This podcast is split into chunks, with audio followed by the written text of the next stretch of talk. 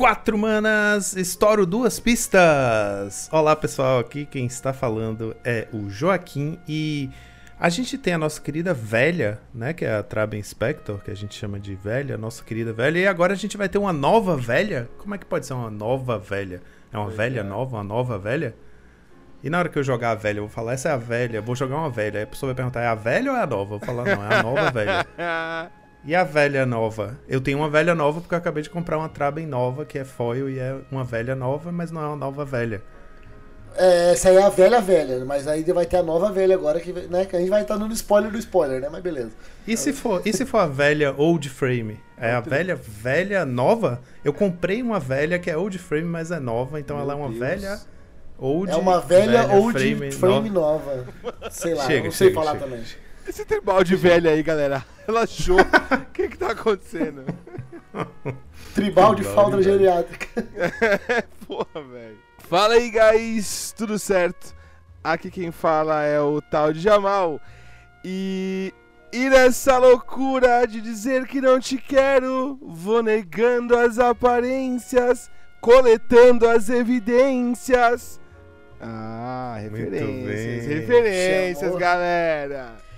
Chamou a garganta de ouro aí, né? É, tá ligado. Peço perdão pra quem tá ouvindo nas plataformas de, de áudio com volume alto. Peço perdão, peço perdão. e aí, galerinha, Rubinho mais uma vez aqui com vocês. E só queria dizer, bingo! Bati, hein? Pra quem não entendeu, o Joaquim já deixou aí no começo aí que é a coleção da véia do bingo, né? Então bora lá começar a começar essa coleção. É isso mesmo, pessoal. Estamos aqui hoje reunidos para cobrir o assassinato, investigar, para investigar o, o, assassinato na mansão Karlov e descobrir o que, que ele tem a trazer para o Pauper e para o Limitado. Então colhem com a gente logo depois dos nossos reports.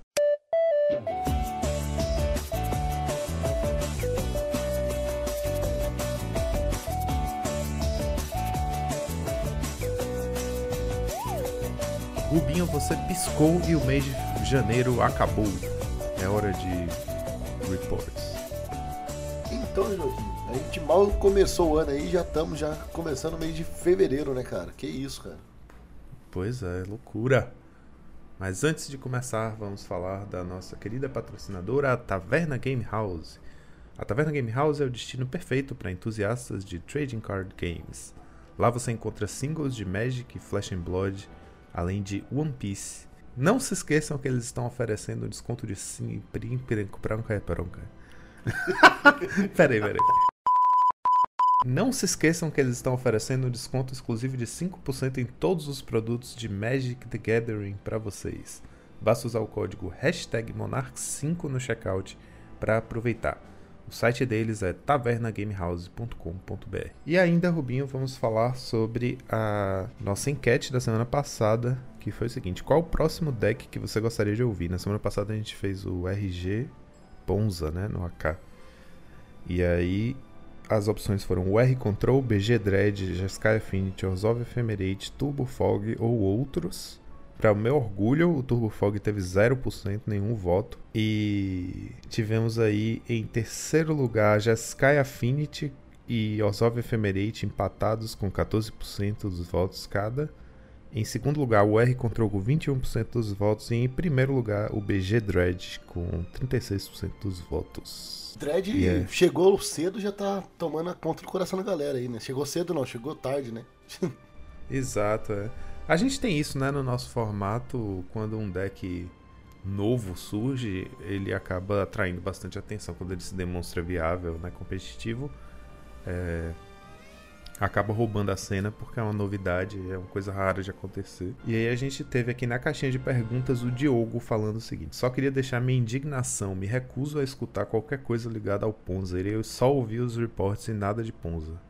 KKK, brincadeiras à parte, ótimo trabalho como sempre. Valeu, Diogo. Eu fico muito feliz que alguém tenha registrado essa, esse posicionamento, porque também eu estava sinceramente dividido para fazer esse, esse AK, porque boa parte de mim estava pensando exatamente como você. Ah, cara, mas eu entendo, eu entendo também. Eu joguei de Ponzo esse tempo atrás e é legalzinho você jogar de Ponzo. O problema é quando você joga contra, né? Mas sempre é aquele negócio, né? tem que escolher um lado, e daí tem um lado do Tron, daí tem um lado do Ponza. Não É. tem como. Alguém vai ter que sair perdendo alguma hora. Pois é, e falando em escolher o lado Tron versus Ponza, temos aqui o nosso Tron hater de primeira, que é o nosso querido correspondente Francisco Augusto, que escreveu pra gente no monaxresponde.gmail.com dizendo o seguinte. O e-mail dele se chama Ponza na Veia. Fala, monarcas, beleza? Estava sumido porque estava viajando de férias, mas já voltei. Inclusive tive crise de abstinência por falta de episódios que acabei voltando e ouvindo os primeiros. Sobre o episódio MOL versus IRL, se você prefere o MOL ao IRL, eu te recomendo a ligar 188. Lá tem profissionais que vão te ajudar a passar por essa fase difícil que você está passando. Não tem nem comparação, IRL sempre vai ser melhor. Jogar no MOL é solitário e depressivo demais.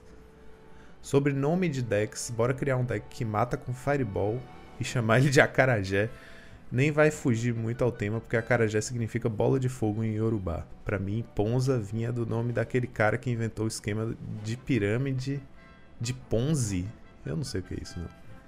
Parabéns pelo programa sobre o Ponza. Ele não é um deck de quebrar canela, ele tá mais pra um ramp dick vigarista, porque não basta estar na frente de- da mana, mas é importante atrasar a mana do oponente também. Uma carta que eu tenho gostado de usar, inclusive reduzindo o número de Avenging Hunter, é o Entourage of Trest. Combinar Monarca com Dianteira tem se mostrado muito forte, ele também serve para virar aquelas guerras frias que muitas vezes rolam contra controles em que nenhum dos dois tem bicho na mesa, mas o controle tem o Monarca e você é Dianteira. Mas não consegue bater com bicho porque ele tá sempre cavando remoção. Como o Juca falou, montei o Ponça para ser a polícia anti-Tron, mas tenho gostado do deck. Acho que ele não é mais jogado pela dificuldade em montar ele, tanto o IRL quanto do MOL. Como falado, ele tem muita carta de uma só edição e que só roda nele, o que faz com que muita gente não ache que vale a pena correr atrás de montar ele. Apesar disso, te garanto que o deck é muito divertido. Juca segue uma sugestão de música para você colocar na próxima live de domingo. Ai meu Deus, ele mandou aqui, depois a gente vê como o que sim, fazer pô. com Bora dar uma olhada como é que vai ser aí numa. E aí, na, na, pra fechar aqui nossas correspondências, tivemos o Caio de Carvalho, boltnabird.gmail.com. Fala monarcas, tudo joinha. Maneiro demais começar o ano amassando com um AK de um deck tão filho da puta. Ele fez filho da puta cortado e maneiro no lugar quanto esse. Compreender o comportamento de um baralho que tem andado escondido no meta me faz pensar o quão saudável o nosso Pauper está. Porque basta um ou outro esquecer dessa ameaça que vive ali espreitando para que ele domine sem questionamento algum torneio. Em tempo, aqui no Rio criamos a Copa Rio Pauper, que tem seis lojas, seis lojas dando apoio, equipe de jogadores organizando e com previsão de ser quadrimestral e com prêmio total de mais de 4K. Tudo financiado pelos próprios jogadores. Valeu, rapaziada. Forte abraço. Ah, muito legal. Tô vendo que esse ano estão rolando várias iniciativas, né, de, de criar um cenário competitivo no Pauper mais localizado, assim, né? Tem é, coisas rolando em São Paulo, tem essa Copa Rio no, no Rio de Janeiro. É bacana isso, né? Ter iniciativas. Tem o Nordestão também, né? Que também já tá ficando. Já, já vai ter, já foi confirmado que vai ter a segunda edição. Aqui no sul Uhum. ainda também tem bastante gente fazendo coisa ali no Santa Catarina. Até aqui em Curitiba eu acho que vai rolar também mais alguns campeonatinhos. Então realmente tá no Brasil todo isso aí. É, e é interessante ter iniciativas regionais assim, justamente porque o Brasil é grande demais, né, pra gente conseguir de fato amalgamar um torneio para ser o grande torneio brasileiro de Pauper. Acaba que fica um, concentrado em eixos assim. É, mas é legal ver que cada, em cada região tá rolando umas iniciativas assim, fomentando a parte competitiva do formato. Né? E agora, né, depois que a galera já mandou tudo o nosso os nossos recadinhos aqui de hoje, já conversamos com o nosso pessoal. E obrigado pra galera continuar mandando aí com a gente. Mandem sempre que a gente ama ter esse contato com vocês aí. E agora, sem mais delongas, bora lá conferir o que aconteceu no Challenger do sábado.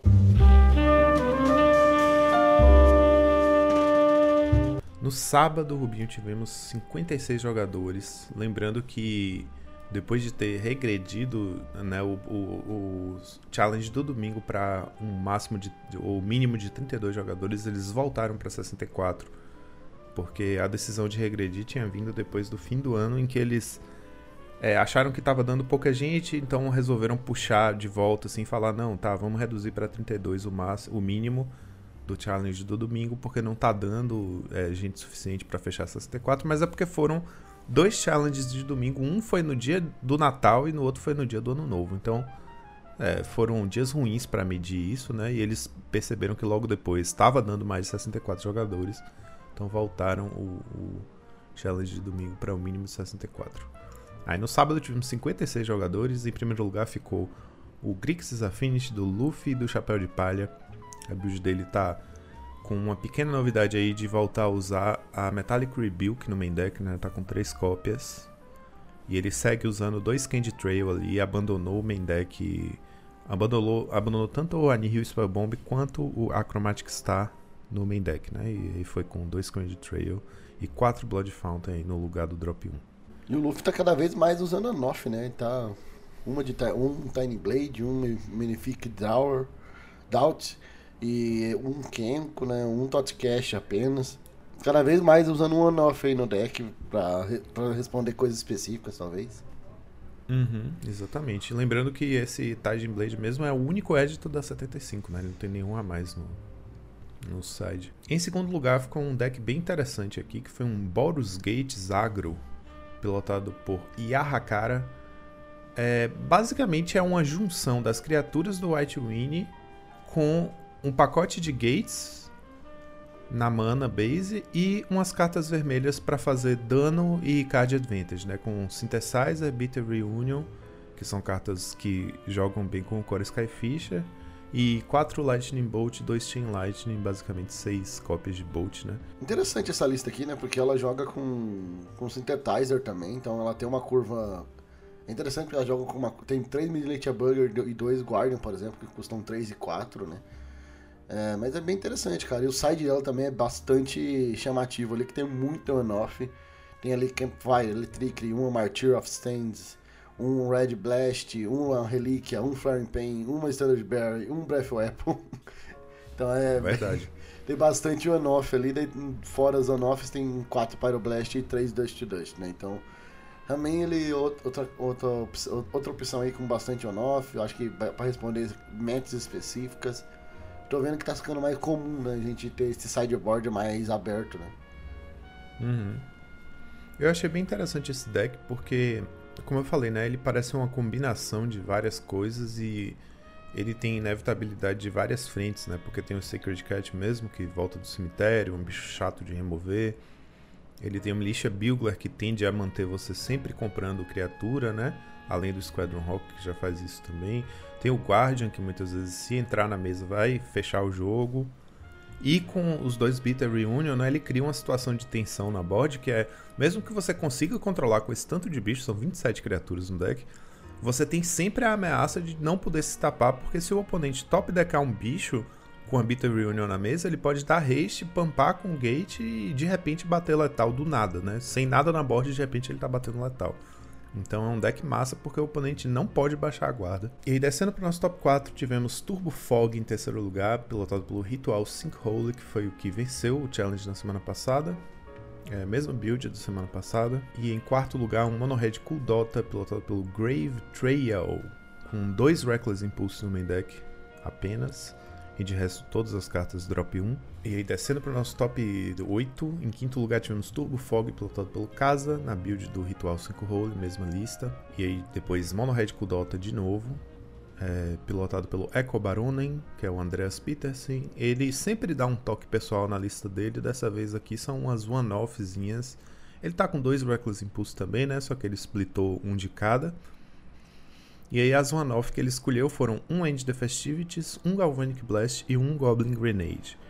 O Galvanic Blast como one-off aqui eu até consigo entender, porque é aquela carta que se ela vier no começo do jogo, né, ela muito provavelmente vai ser um choque, se você precisar usar ela cedo, então ele deixa ali como um one-off para você ter menos chance de comprar, ter mais chance de comprar mais late game mesmo quando é mais provável de você estar tá com Metalcraft ativo. É, End the Festivities porque em muitas matches vai ser morta, né? E Goblin Grenade porque 5 de dano é muito bom, mas é uma carta, por exemplo, que em, em várias situações é ruim de exilar do topo, né? Com seus efeitos de draw. Então também ficar em quantidades menores acaba funcionando melhor. Aí descendo para fechar nosso top 8 em sétimo e oitavo lugar tivemos Orzhov Synthesizer, aquela brincadeira que eu fiz, o Orzhov Blade, né, que é Core Skyfish, Glint Hawk e Tiding Blade. Em sétimo lugar na mão do Buster 47. É, e em oitavo lugar na mão do Xaxa, que apareceu semana passada também pilotando o deck. É, as duas builds parecidas, tem uma leve variação aqui de quantidades de cartas, mas basicamente a mesma coisa, os decks. E no, nos dois eles estão usando quatro cópias do Hopeless Nightmare. Foi uma carta que na semana passada eu enalteci né, o uso dela, porque é uma carta que é, parece com o Synthesizer no sentido de que custa um mana só, então você consegue abusar dela com na curva de uma forma mais agressiva e ela gera a, a vantagem ao contrário, né? Em vez de te comprar uma carta a mais, ela tira uma carta do oponente e ao mesmo tempo esses dois de dano vão se acumulando aí. Então o deck usa esse atalho, né? Em vez de fazer, é, no caso do Synthesizer, que você vai comprando uma carta adicional toda vez que repete o loop com os, os bichinhos que dão bounce, aqui ele faz o card advantage virtual, digamos assim, né? Porque a Tiding Blade, quando é como se toda vez que você fizesse está comprando um édito, né? Mas já fazendo o édito, e o Hopeless Nightmare está fazendo um Raven's Crime misturado com um choque. Então você tem essa sensação de card advantage por estar repetindo uma spell toda vez que você repete a, o loop. Quase um retrace, né? Assim. Exato. Eu entendo o uso dela, eu só ainda não consigo ver é, todo esse valor ainda para esse deck. Eu acho que o deck consegue jogar com outras, de outras maneiras, né? Mas, por exemplo, só comparando até a lista que eu joguei e essa lista, essa lista ela não tem nada que dá dano diretamente sem ser no ataque, né? Então, por exemplo, não tem a Vampire Sovereign, que é uma das cartas principais ali para mim no, na minha lista com Ephemerate. Então, o Hopeless Nightmare, querendo ou não, ele também é uma maneira de você fechar jogo ali é, com, esse, com esse loopzinho de ficar voltando toda hora ele pra mão e bate dando 2 de dano, 2 de dano, 2 de dano e mata o oponente. Então é, ele ajuda nisso também, né? Ele é mais uma maneira de você finalizar o jogo então, olhando para esse dessa maneira, eu consigo ver ela já com uns, uns, com bons olhos. Mas só pelo por causa de descartar, que é o primeiro momento que eu tava pensando nela, né? O oponente descartar uma carta. Eu acho bem fraco esse efeito, pra ser bem sincero. Porque quantidade uhum. de carta de vento que a gente tem, descartar uma carta do oponente vai sempre tirar a pior carta dele. E, por exemplo, tem Cal Gates que tem muita coisa para ser jogada pro Grave. Você faz isso, o cara joga um Prismatic Strange no Grave. Praticamente não perdeu nada, sabe? Então é. Verdade. Eu acho que não pelo fato de descartar, mas pelo fato de dar 2 de dano, pode ser um pouco mais usado sim. E aí no sábado, nos top decks tivemos em primeiro lugar Dimir Terro com 13% do meta, em segundo lugar tivemos Orzhov Blade com 11% do meta, em terceiro lugar Dimir Fadas com 10% do meta. E olha que o Dimir nem apareceu no nosso top, hein?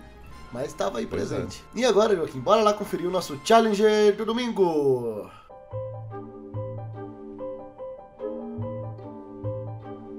No domingo, o challenge fechou justinho, Rubinho. Teve 65 jogadores, ou seja, um a mais do que o mínimo. Por pouco o challenge nem fecha. E tivemos uma final que foi uma mirror de Golgari Gardens. Em primeiro lugar, tivemos o Nick Norman com uma build mais padrão. A diferença é que voltou a usar ali uma cópia de Fungal Infection, que é uma carta bem maldosa, né? Seu oponente está ali batendo com 1 barra 1 e você não só mata o 1 barra 1, quanto agora você tem 1 barra 1 no lugar. É meio. É uma combate trick praticamente, né? E é bem interessante realmente. É. Exato. É uma carta bem forte, mas também depende muito do meta, né? Porque em alguns metas ela não consegue fazer muita coisa. Mas quando ela é boa, ela é muito, muito boa. E no segundo lugar, a build do IAB Magic tá com algumas coisinhas diferentes aí, tanto no main quanto no side. No main ele tá usando uma cópia da Vampira, que você falou há pouco, né? Vampire Sovereign, que é 5 manas 3, 4 voar. Quando entra o oponente perde 3, você ganha 3. Então tem esse reach a mais aí. E uma cópia de Wilt, que é uma mana verde, uma qualquer, instante, destrói artefato encantamento alvo e tem reciclar por duas manas. E uma cópia de Pulse of Murasa, que é também uma forma do deck ganhar vida de uma vez, assim, né? Porque tem sempre os Lembas. Lembas? Lembas. Mas o Pulse of Murasa ganha de uma vez só, né? Você faz a mágica e já ganhou a vida. Então dá pra dar uma recuperada aí. Se você precisou sacrificar um rato de forma agressiva, você consegue voltar mais rápido. E essa build dele também notoriamente está sem usar o Defile, né? Tá com a mana base usando mais lentes utilitárias ali e tá usando é, um Disfigure ali para meio que compensar a falta das remoções de custo 1. E ele tá. Dá pra ver uma coisa curiosa que é: ele tá usando uma Golgari Rot Farm, que é a Bounce Land Golgari, e duas Orzhov Basílica, né? A, a Bounce Land BW. Porque no side ele tem três cópias de círculos de proteção: um preto, um azul e um vermelho. Então ele tem esse splashzinho aí, né? Usando tanto essa Orzhov Basílica quanto os tesouros gerados pela Deadly Dispute para ser capaz de castar esses one-off aí que vai puxar para matchups diferentes. O porquê você acha que ele tá usando um círculo de proteção preto? O azul e o vermelho eu consigo entender, mas o preto eu não sei para que match é não. Será que é só pra mim? Pra pegar Thorn? tá, o Troll, Sei tem o Troll. lá, né? é mesmo. É, tem o Troll, tem o Rato. Sei lá, é, não sei não.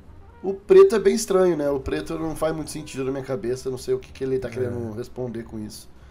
Mas o azul isso. e o red faz bastante sentido. Aí descendo pro nosso top 4, tivemos Jeskai Affinity, pilotado pelo Ramuda, na build do Walker 735, que é.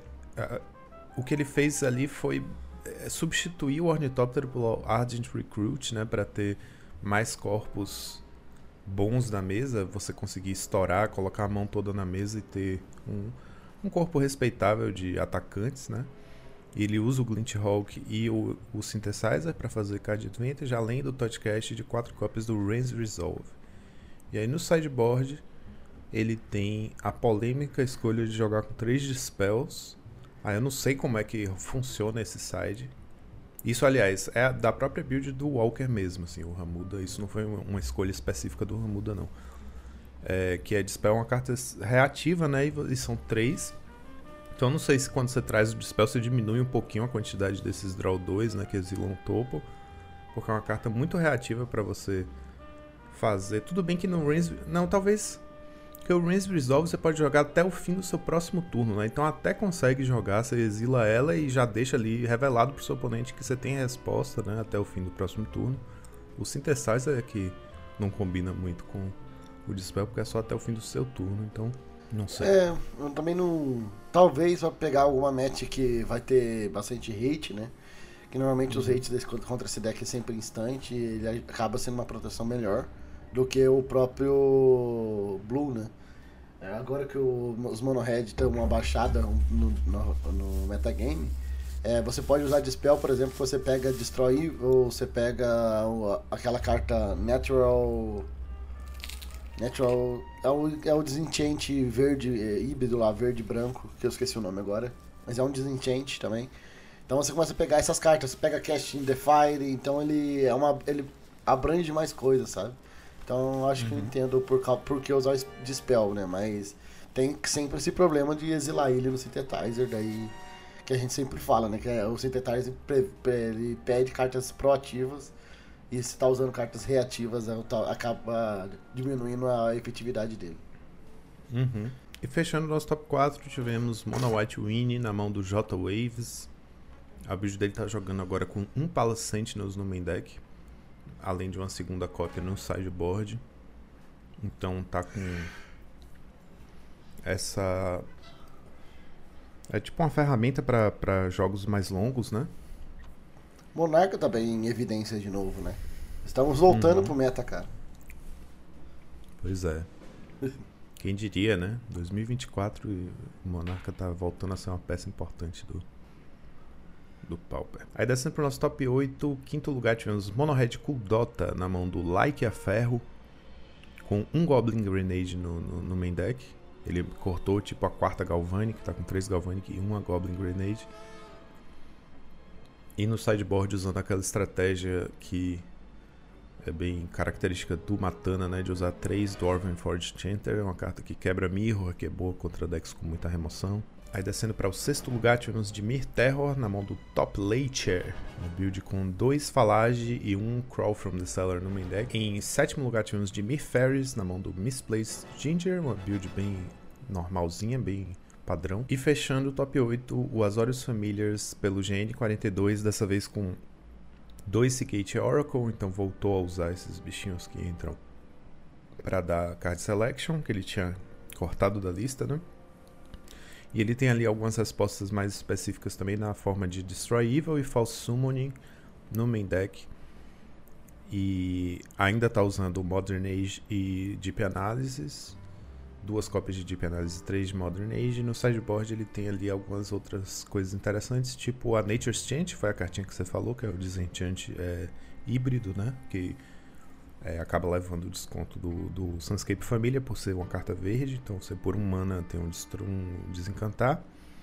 Ele tem ali dois negates, dois excludes, que são anulações mais específicas, mais eficientes e específicas, né? Dependendo do que ele for precisar anular. Então ele tem essa, esse trunfo aí de pós-side ter respostas mais adequadas, né? Para a matchup. Além de uma cópia adicional do False Summoning então é massa porque ele tem assim uma quantidade razoável, bem razoável de cartas para anular monarca e dianteira, né, pós-side. E ele tem uma cópia, uma cópia do Ghostly Flicker no sideboard. Eu achei interessante isso porque normalmente tem uma cópia no main deck, né, do, do Familiars. Não, é, é isso que eu ia falar agora. Ele ele acaba puxando uma, uma cópia do Flicker pro side.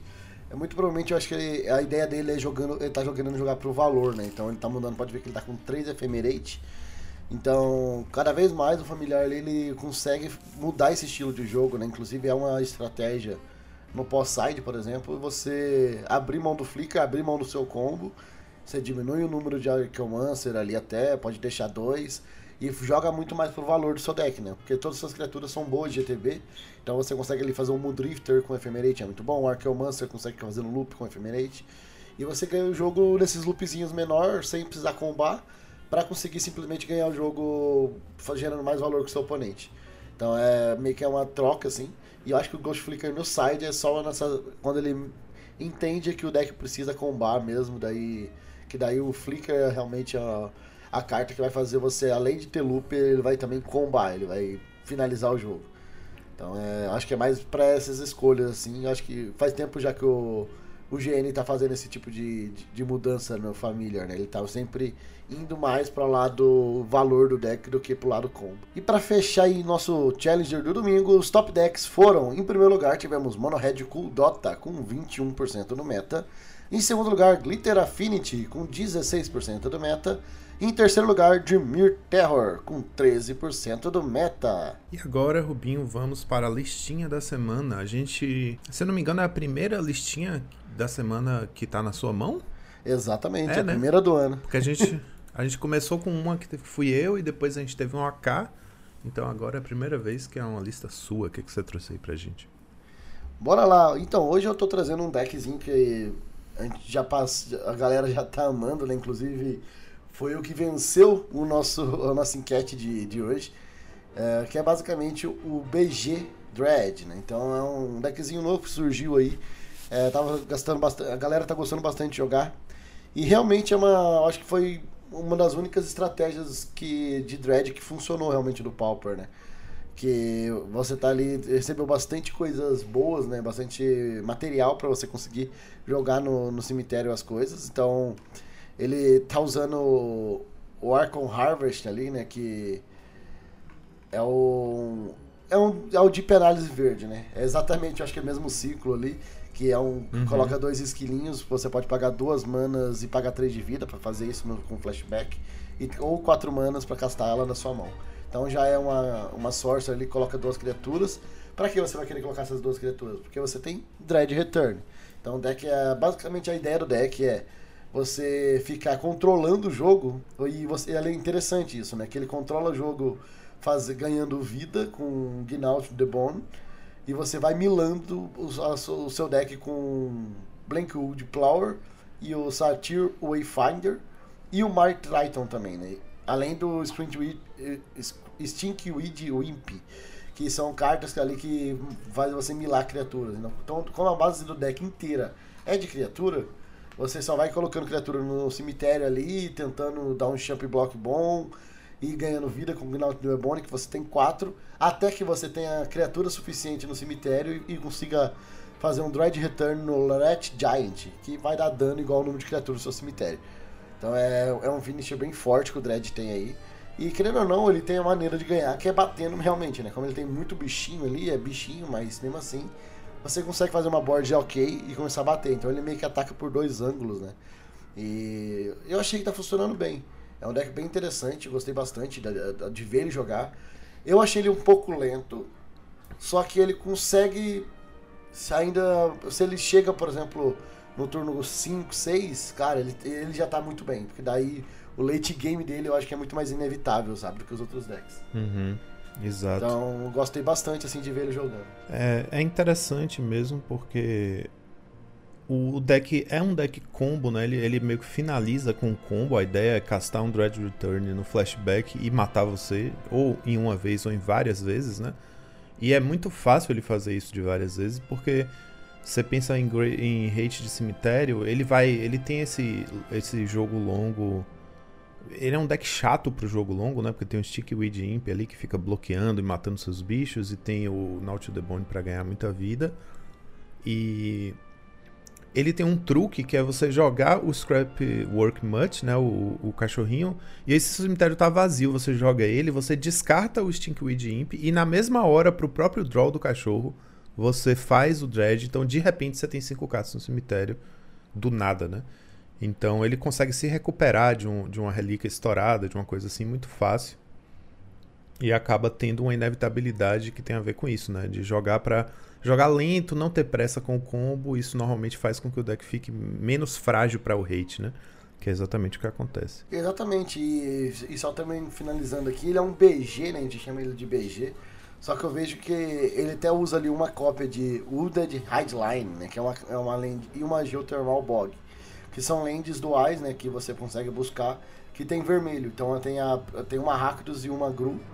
E basicamente no, no main deck, a única carta que ele vai conseguir castar é o Scrapwork But, que é o flashback dele é com uma mana vermelha.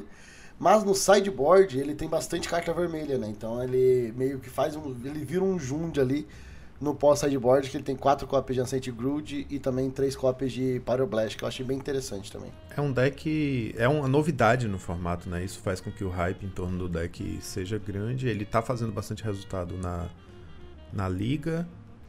É, ainda é cedo, né, pra gente ter uma ideia de qual é o papel dele no metagame, mas é como a gente estava falando, que é um deck combo que não depende do combo, ele tem outras formas de ganhar e ele tem um late game favorável, ele tem a possibilidade de se transformar com o sideboard, né? Você vê que essa, essa lista que você trouxe mesmo está usando dois Exume no side, então você pode tentar buildar ele mais hardcore, assim, para pós-side ter um, uma saída reanimator, assim, né? Então ele tem várias ferramentas aí, eu acho que ele ainda não está na forma fi final dele, né? Para encarar o metagame. É, já começaram inclusive a aparecer umas outras builds que usam que são menos quadradas, né? Porque o deck é bem perfeitamente quadradinho. Todas as cartas têm quatro cópias. E aí tem umas builds surgindo aí que tem, são um pouco menos quadradas que parecem ser, parece estar tá otimizando mais, sabe? Tipo, fal, falando, ah, tá, o Naut to the Bone eu posso jogar com dois no main, dois no side, dependendo da matchup. É, e aí começa a trazer para dentro umas ferramentas interessantes para dar mais ângulos de ataque. Eu acho que esse deck tem muito a crescer, porque são muitas sinergias ao mesmo tempo, né? E como eu falei, ele tem uma resiliência a hate de cemitério. E a, a, a insurgência desse deck fez com que a Deep Analysis Verde tenha explodido de preço. Rolou o, o clássico buyout aqui no marketplace brasileiro. Porque ela é uma carta importante para se você tá justamente tentando fazer o, o flashback do Dread Return, ele te dá dois bichos por uma carta só e por um custo barato, né, dois de mana. Então, normalmente você vai ter um bicho na mesa pelo menos, então você casta isso e você já tem os corpos para fazer o flashback, é, que é meio que a, a, a peça do quebra-cabeça que no Pauper falta, né? A gente não tem nenhum bicho que quando vai, quando é milado pro cemitério vai pro campo de batalha como a Narcomeba, né? Que é, é o que falta para o Dredge meio que está completo no Pauper. Então, nesse caso, essa carta passa a ser fundamental e ela só tem uma impressão, que é de tormento. Então, foi, foi lançado em 2002, é uma impressão de 22 anos atrás. Então, por conta disso, alguém viu esse deck aparecer, deu, deu buyout na carta e agora ela tá super cara. Ela tá tipo 20 reais a versão Damaged e a única loja que tem quatro ou mais cópias para comprar de uma vez tá por 47 reais. Então, é uma carta que sofreu esse. Sofreu esse. esse, esse, essa loucura aí do mercado especulativo em volta de cartas comuns aleatórias. E vamos esperar que o preço baixe, né? Tomara. Ah, vai baixar, vai baixar sim. e só finalizando aqui, é, quem fez o resultado nessa semana aí com esse deck foi o Woolly Walker, né? fez um 5-0 na Pauper League e por isso que eu tô trazendo ela aí também. Exatamente. Então com, com essa, fica aí meio que um teaser, né? Já que acabou uma coisa batendo com a outra, você nem tinha tido acesso ainda às enquetes quando resolveu trazer essa lista e a gente acabou que venceu nas enquetes esse, esse deck para ser o nosso próximo deck do AK. Vamos ver se daqui até lá alguma coisa acontece, mas fica meio que como um teaser, um mini AK, né? um trailer do AK, a gente falando aqui um pouquinho sobre o deck e vamos torcer e cruzar os dedos para que o Acorn Harvest baixe de preço daqui até lá, porque senão já sabemos qual vai ser a discussão do budget do deck, né? Quando vier o AK. Exatamente. Já vamos procurando já uma carta substituta aí. Exatamente. E aí, com essa listinha maravilhosa, só nos resta uma coisa: soltar a vinheta.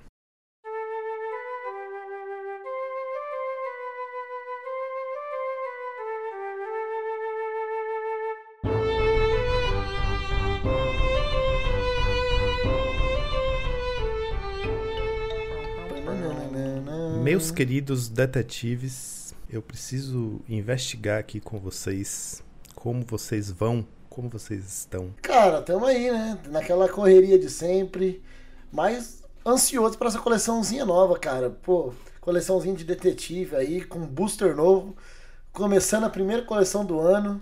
Cara, eu acho que tem, tá prometendo, tô bem, bem hypado, assim. Não é uma coleção que. Não vou dizer que é minha favorita, tô mais hypado pras outras, mas, pô, nada como a primeira coleção do ano pra gente ir pra começar com o pé direito, né? Pois é, pois é. Compartilho do sentimento do, do Rubinho também. Tô extremamente hypado. Fico aqui me perguntando por que choras Agatha Christie e Sherlock Holmes, porque essa coleção parece realmente muito da hora. Eu sou bem fã desse rolê de, de detetive e tal. Tenho vários livros nessa temática aí de alguém morreu, quem matou essa pessoa? Tem alguns livros assim, gosto muito. Então tô muito animado. É, tô deveras, é, acompanhei os lançamentos de alguns spoilers e tal. Fiz minha lição de casa, né? Afinal de contas, a gente tem que cobrir o limitado.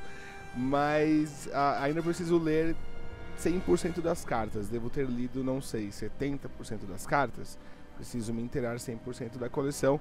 Mas devo dizer que gosto. Assim, o flavor tá cremoso. Eu acho que para uma primeira coleção é a, primeira, a coleção que solta o ano aí, né? Porque a gente não vai levar em consideração Ravnica remasterizado, né? Vamos deixar isso em off aí, vamos fingir que não existiu. Então. Não, não era nem T2. É, T2 é, pode, coleção é, T2 não é nem T2. É, não era é. oficial, então não, não era de standard, então não vale. Concordo com vocês. Então acho que a gente tá tendo um bom começo de, de ano. A coleção parece da hora. O flavor tá magnífico. Pra quem curte flavor de cartas, na moral, os flavors estão excepcionalmente cremosos nessa edição, mano. E você, Jux? Você tá falando literalmente do flavor text mesmo? Do flavor, do flavor text, do flavor text. Ah, é isso flavor... é uma coisa que Aí, só você me contando tá pra eu saber mesmo. de piadocas, tá muito bom, velho, tá muito bom. Ai, que massa. Olha quem tá aqui no nosso chat. X-Place Oficial. Vamos aproveitar, Olha. não tem gancho melhor do que.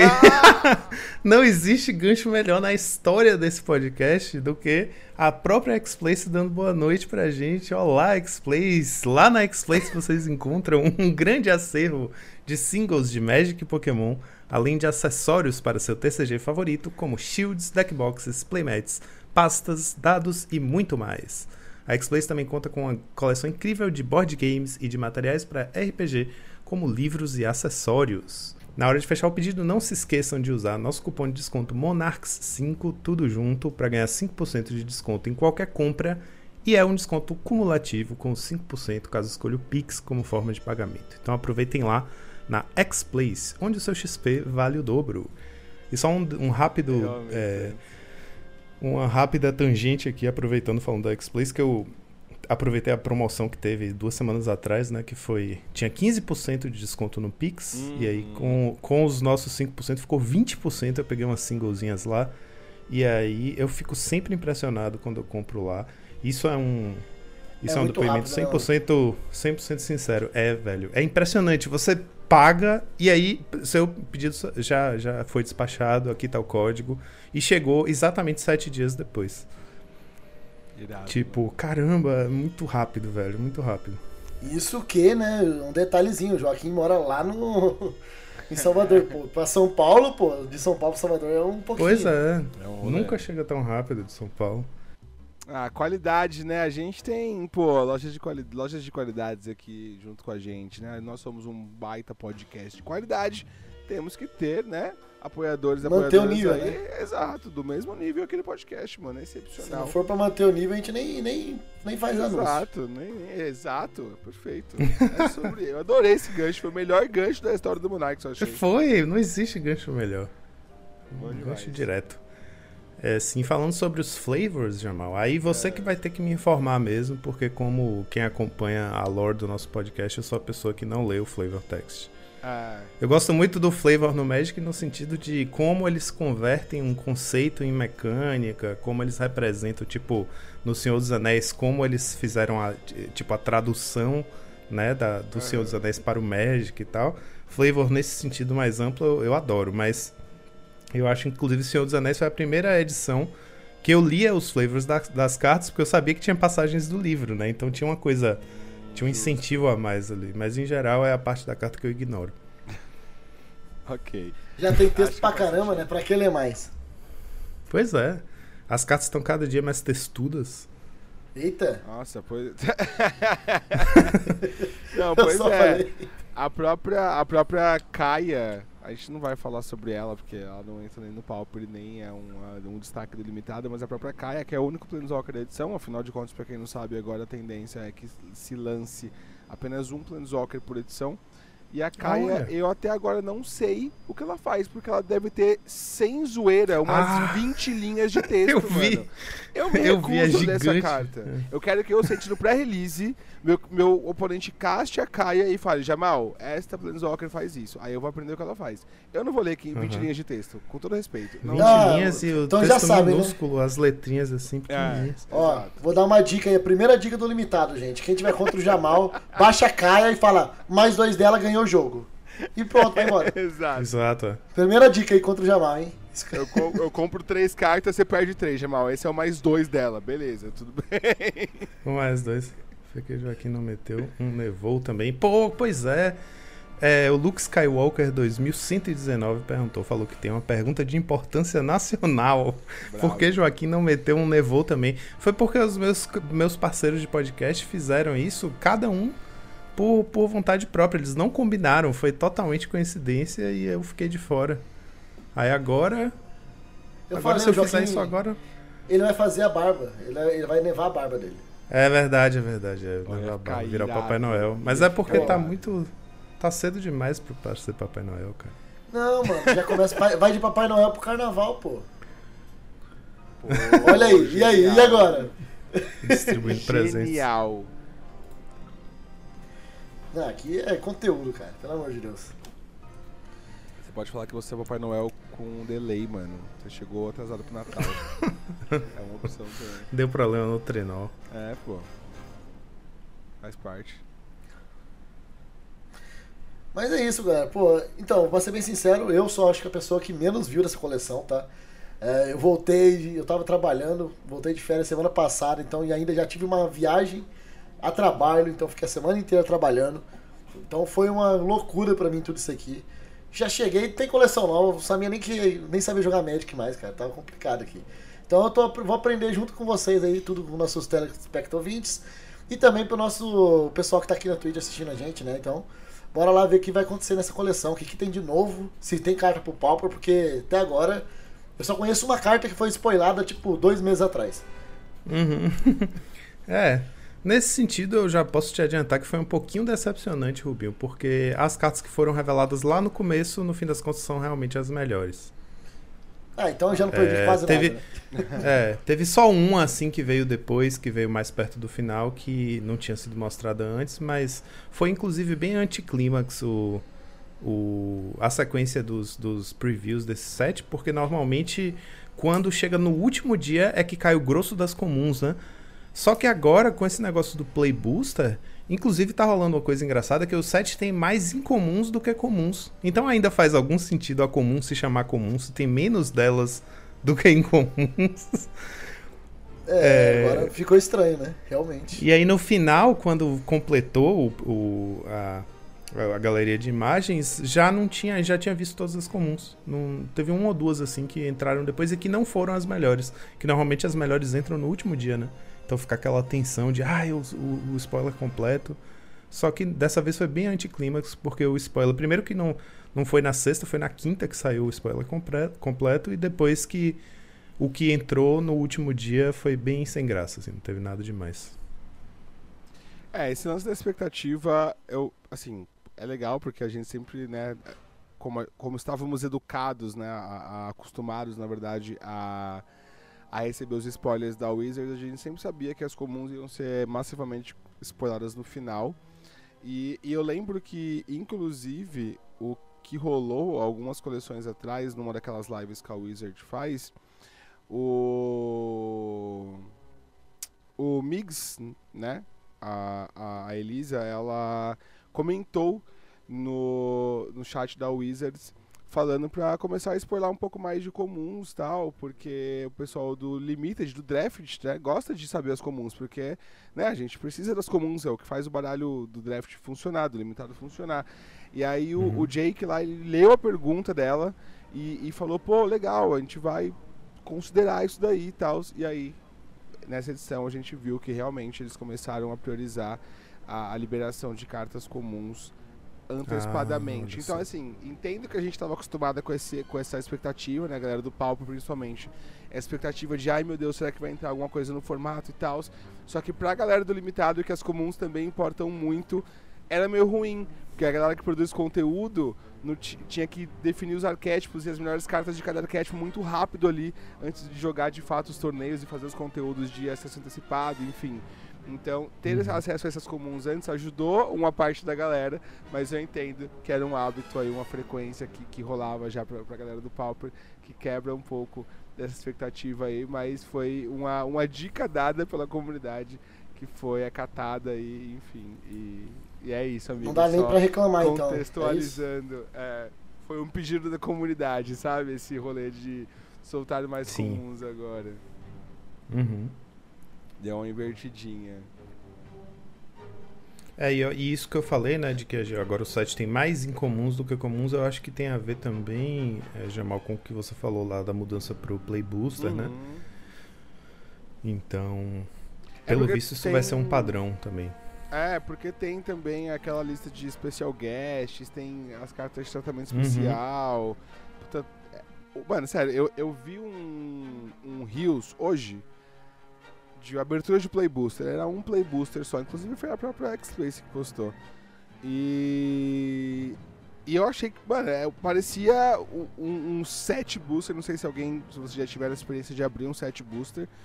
Mas parecia a experiência de abrir um set booster, porque carta com tratamento especial, carta foil tal, por coincidência naquele booster, o slot do terreno veio um terreno raro. Então assim, eu falei, velho, que, que bagulho da hora, sabe? Vai ser muito louco abrir seis pacotes disso aqui e montar um deck no seu lado, sabe? Então, uhum. é, acho que, pô, é, é, por isso que, inclusive, a quantidade de comuns tá tão exacerbada assim, velho, por conta desse monte de coisa nova que tá rolando agora.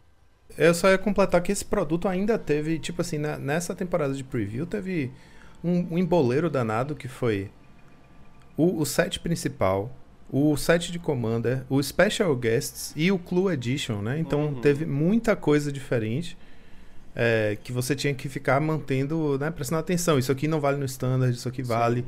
Essa versão só sai no, no site tal, esse reprint é só do Commander.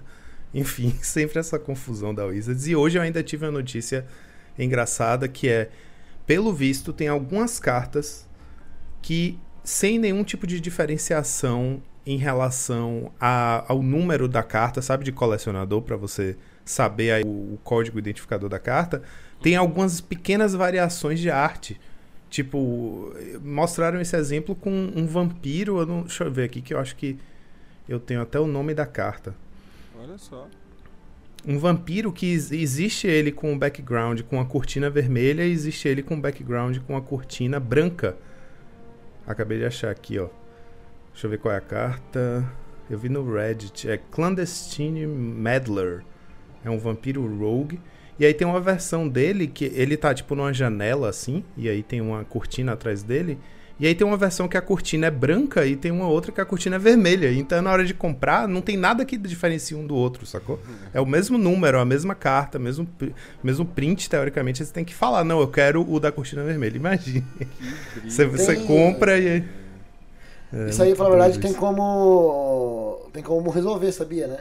Tem um negócio que a galera. Eu não sei exatamente que tipo de Altered é, mas tem uma Altered que você faz com sol, você pode deixar a carta branca.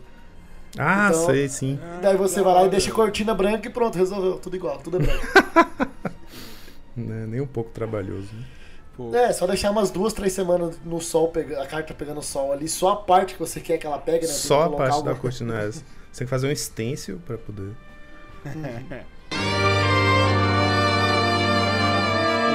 Mas é isso, cara. E também falando, falando até umas coisas ruins agora que eu acabei lembrando, que eu fiquei sabendo a distribuição dessa coleção pro Brasil foi bem fraca, né? É, eu acho que várias lojas estavam tendo problema, eu vi várias lojas reclamando de. Que, que a Wizards mandou pouco produto. Elas vão ter que fazer ah, releases reduzidos. Então é, tivemos esse problema com essa coleção. Parece que já se consertou na próxima. Já, já liberaram de novo já para comprar. Tipo, não tinha como comprar mais, sabe? Você, a loja chegou e falou assim, ó, vocês têm 30. É isso, vocês fazem um pré-release com 30 pacotes, é isso. Você não conseguia nem ter opção de comprar mais. Então, não sei se foi algum erro de logística, alguma coisa aconteceu, mas acabou que sobrou pouca coleção pro Brasil. Então, isso, querendo ou não, é ruim pra gente também, jogador final, que cartas vão ser menos acessíveis, né? A gente vai ter menos, vai abrir menos aí, porque o pré-release é muito importante também, não somente ali para o primeiro contato da carta, conhecer a coleção, tudo isso. Mas, querendo ou não, é, é, o primeiro contato que essas pessoas vão fazer essas cartas girar no nosso mercado também, né? Que é o mercado secundário nosso. Então, é, saber que ele vai ser um bem, é, é bem menos vendido no Brasil me deixa um pouco triste. Então, é, daí, de novo, daí entra sempre aquele, aquele ciclo. Será que isso é porque tiraram a, a sede da, da Wizard Latam? que agora a galera parou de olhar pro Brasil, sabe? Pô, cada vez quando acontece uma coisinha dessa, a gente volta a pensar nesse tipo de coisa, né? E é chato, mas é. Pelo menos temos, né? Pelo menos vamos ter aí um pré-release. Podia ser pior. É, é o lance eu nem tava. Cobrir, é o lance de cobrir a cabeça e descobrir os pés, né? Tipo, o material chegou super cedo aqui no Brasil. A gente já tinha confirmação de que o pré-release ia rolar há muitas semanas atrás já, porque né, o último pré-release, como exemplo, muitas lojas não fizeram aqui é, no Brasil, no geral, né? Porque o material atrasou pra caramba. Então é, é foda, né? Você cobre, você literalmente cobre a cabeça nesse sentido e descobre os pés nessa questão aí da, da distribuição. E aí é o que você falou, né, Rubinho? A gente pode especular que seja por conta do escritório do Latam ter fechado. Teve a demissão em massa lá de mais de mil funcionários da Wizards também no, no final do ano passado.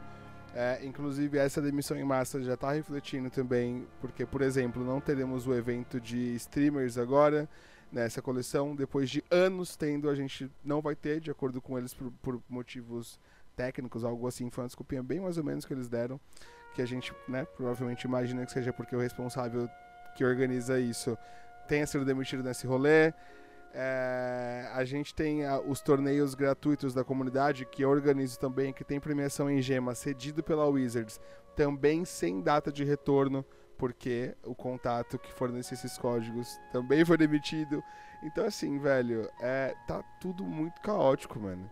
É, isso é, é realmente. Co como impacta, né? Co ah, quem diria, né? Que uma demissão em massa ia impactar, né? Em tantas coisas. Quem diria, né? Mas tá, tá realmente foda, velho. Pelo menos a gente vai ter o pré-release, né? Talvez não, não uma quantidade não tão grande quanto gostaríamos de vagas, mas pelo menos a gente vai sentir o gosto da coleção no momento em que se deve ser sentido o gosto da coleção, né? De forma previamente antecipada aí num evento de pré-lançamento. Sim. E confesso que, assim, porque a gente acabou de sair de um site standard que teve um problema grave de distribuição, né? Tipo, demorou muito para chegar em muitas lojas e sair disso para um que chegou cedo, estava garantido o, o pré-release na data e tudo, só que foi justamente quando já naturalmente o preço subiu por causa do Play Booster, né? E a gente já estava meio que avisado disso, que o valor ia subir. E ao mesmo tempo eu, não, eu tava por fora e tem agora esse fator de que a distribuição foi meio que é, escassa, né? E isso já me deixa nervoso para a pré-venda, por exemplo. Pois Porque é. as comuns, o mercado de, de especulação das comuns no Brasil tá meio fora de controle. É, e aí a gente, eu já fico tenso aqui, caramba, vou dar um time qualquer aqui, eu vou começar já a fazer um carrinho aqui de pré-compra. Mas brincadeiras à parte, é, pelo menos estaremos para release para jogar na data certa, né? Exato, é o que nos consola aí. O Matana Stomp MTG deu um, um salve aí no chat. Fala Matana, bem-vindo. Salve! Chegando aí, né? Chega com a gente, chama a galera aí. Começar a falar um pouquinho de, de coleção também agora, né? Vamos, vamos para o que importa. Bora.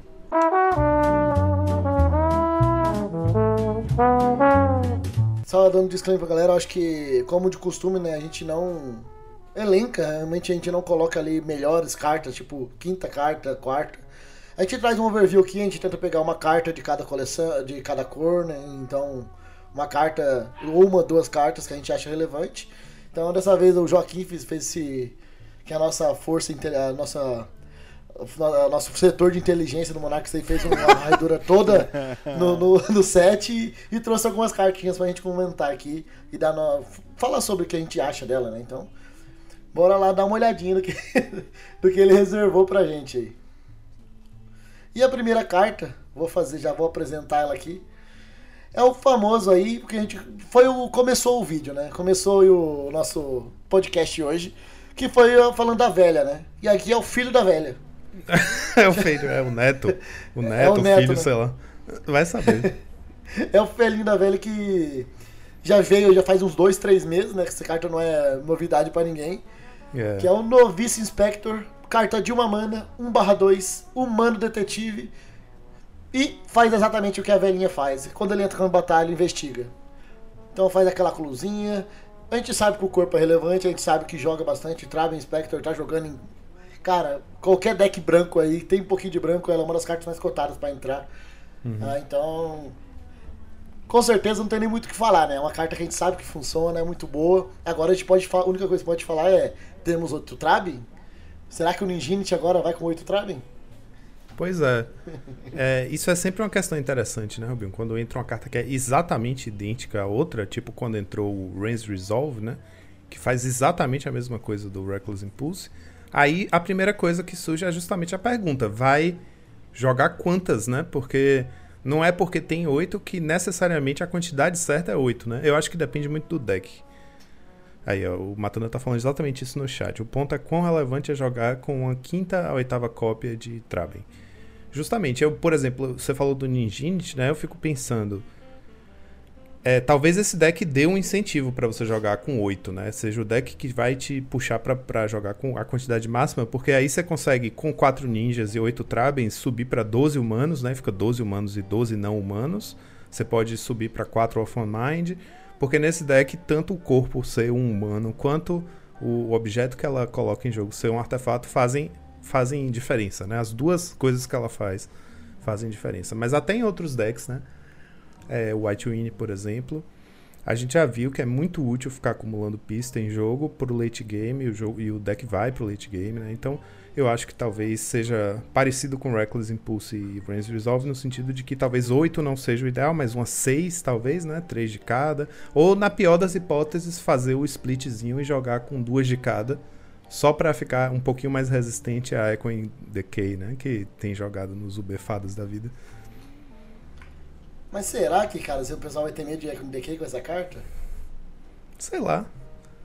Só, só, é só aquela coisa que é, tipo, é tecnicamente correto.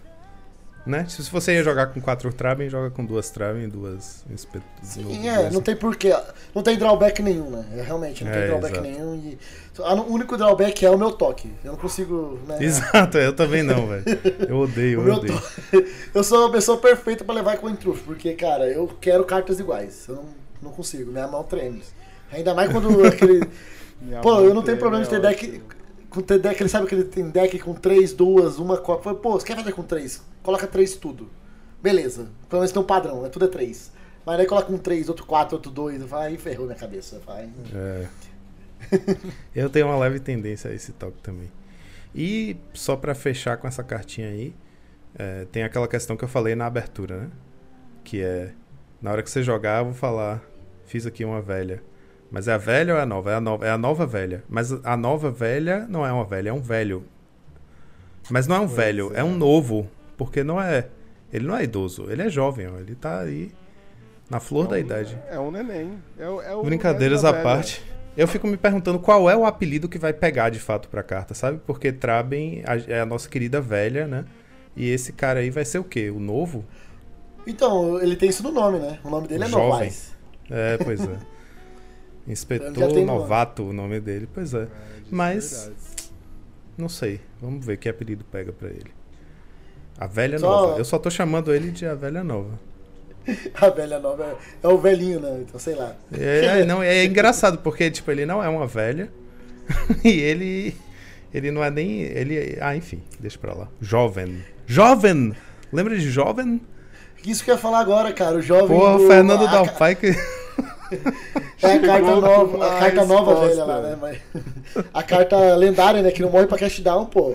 Uma das cartas pau que não morre pra cash exato, down. exato. Velho, foi uma das melhores, uma das melhores risadas que eu já ouvi na minha vida foi a risada do Gonzalez quando a gente falou do jovem. Eu não me lembro mais qual episódio foi, mas de quando em quando eu vou caçar esse episódio pra ouvir porque eu eu fico muito feliz ouvindo essa risada do do, do Gonzalez quando a gente falou do jovem. A galera sinceríssima. Jovem. O Fernando Del Pai até comentou aqui no chat, né? Que se não valeria a pena jogar com 5 a 8 Troubles no White Wing. A gente até falou rapidinho, né? Eu acho que é uma. Realmente é muito de sentir. Talvez Uhum. 8 seja muito, mas a quinta, a sexta talvez entre, sim. É realmente ir testando e a gente vê. Aí forte a gente sabe que funciona. É, é, forte é. Só precisa saber o quão a gente precisa mesmo, né? Sim. Pois é, mas na moral, o comentário do Stomp aqui agora foi, foi animal, velho. Que comentário. O apelido da velha começou como velha do bingo. Ele vai ser o novato do jogo do Tigrinho, mano. mano. É, é o mano que incentiva as pessoas a jogar em casas de aposta, né? Mano, é isso, Montana, tá certo, mano. Eu adorei. Eu gostei muito, velho. Achei, ó, super pontual com o momento que a gente tá vivendo hoje em dia. Eu, pra mim já, já, já pegou. Pra mim já é viral já. Já É o. Tigrinho então? Vai ser Tigrinho? É Tigrinho, é o, pronto. o, o novato do Tigrinho. E agora, o que eu posso falar, né? Eu queria saber se vocês têm alguma dúvida. dúvida é... eu ia fazer a piada e esqueci o nome da carta. Lá vem, lá vem. É a dúvida, uma dúvida razoável. Vocês têm alguma dúvida razoável aí, gente? Eu tenho. Qual é a próxima carta? Essa é a minha dúvida razoável. Então, Olha, a dúvida Ai, razoável. meu Deus! Olha esse gancho, que maravilhoso! Eu adorei! Ai, meu Deus. Temos aqui Reasonable Doubt. Dúvida razoável. Nem sei se o nome em português é dúvida razoável mesmo, é esse? Eu, eu, eu, eu não consegui traduzir reasonable pra outra coisa, cara. Eu, eu por isso É, que eu tentei fazer a que é. piada e minha cabeça só foi pra razoável. Não, eu também acho É, que mas é. eu acho que é. A arte muito boa, inclusive. As É, artes dúvida razoável tão mesmo. ótimas também. Tão incríveis. Antes, é, era a última coisa que eu ia falar sobre a. O, o noviço rebelde lá, como é o nome? O Noviço Rebelde é muito bom também, tá? O noviço rebelde é Noviço ótimo, rebelde. É, é, o novatinho lá, o novinho. Porra, novinho também, é muito engraçado. Mas enfim, o novinho, a arte dele é bem boa, velho. Eu gostei muito da arte. Sim, Realmente. cara. ca- É, é realmente uma pessoa pensando, né? E agora? O que, que eu faço? É, é aquela, aquela hora que você tá literalmente naquele Meu final de turno, o Deus. cara faz um pré-ordem e você fala, meu Deus, será que eu É. anulo o pré-ordem ou anulo o que vai vir depois? e aí? Correto. Reasonable Doubt, instante, um qualquer um azul, anula a mágica alvo a menos que o seu controlador pague 2 e suspeite. É Suspect assim que- é uma que é em habilidade nova, né? Suspeite de até uma criatura alvo. Em português é assim. Suspeitar significa uma criatura suspeita, ela fica com um marcador de suspeito, né? É uma coisa permanente enquanto ela estiver em jogo. E aí ela tem menos e não pode bloquear. É um, é um modificador interessante, né? Porque ela vira uma criatura meio fantasma, né? Tipo, ela, ela é ruim de bloquear e ela não pode bloquear. Então ela é útil. O Matana tá perguntando justamente: será que vai jogar no Monoblue Terror? Porque o Terror pode tornar uma criatura do oponente incapaz de bloquear, pode ser muito útil isso, né, para ele. E se o oponente tiver muitas criaturas, você pode tornar a sua a, alguma das suas criaturas enormes, colocar menos, né, que aí de repente ela também fica ruim de bloquear. Os dois lados são úteis, mas a troco da carta ser subpar, né, digamos assim, porque esse efeito duas manas para dar um counter, a não ser que pague dois.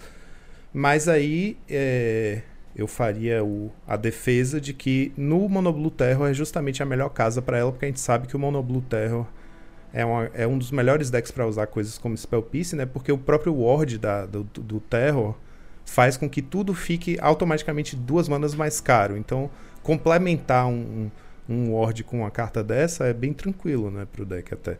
Eu acho que dá pra, dá pra testar. Eu acho que é o, é o deck onde dá para imaginar ela jogando mais fácil e é um efeito bem inédito, justamente trazendo uma mecânica. É um bom exemplo do, do set, né? Porque traz uma mecânica nova. Sim, eu acho que pela mecânica até gostei, cara, mas o meu problema com ela é que ela é uma carta reativa que é para você fazer algo proativo. Sim. Sabe, isso não bate muito bem para mim. É, se ela fosse, sei lá, um, uma cantrip, cara. Uma cantrip de final de turno. Parece melhor, sabe? Que daí você tá fazendo algo. De, você meio que depende do seu oponente fazer algo pra sua criatura conseguir bater.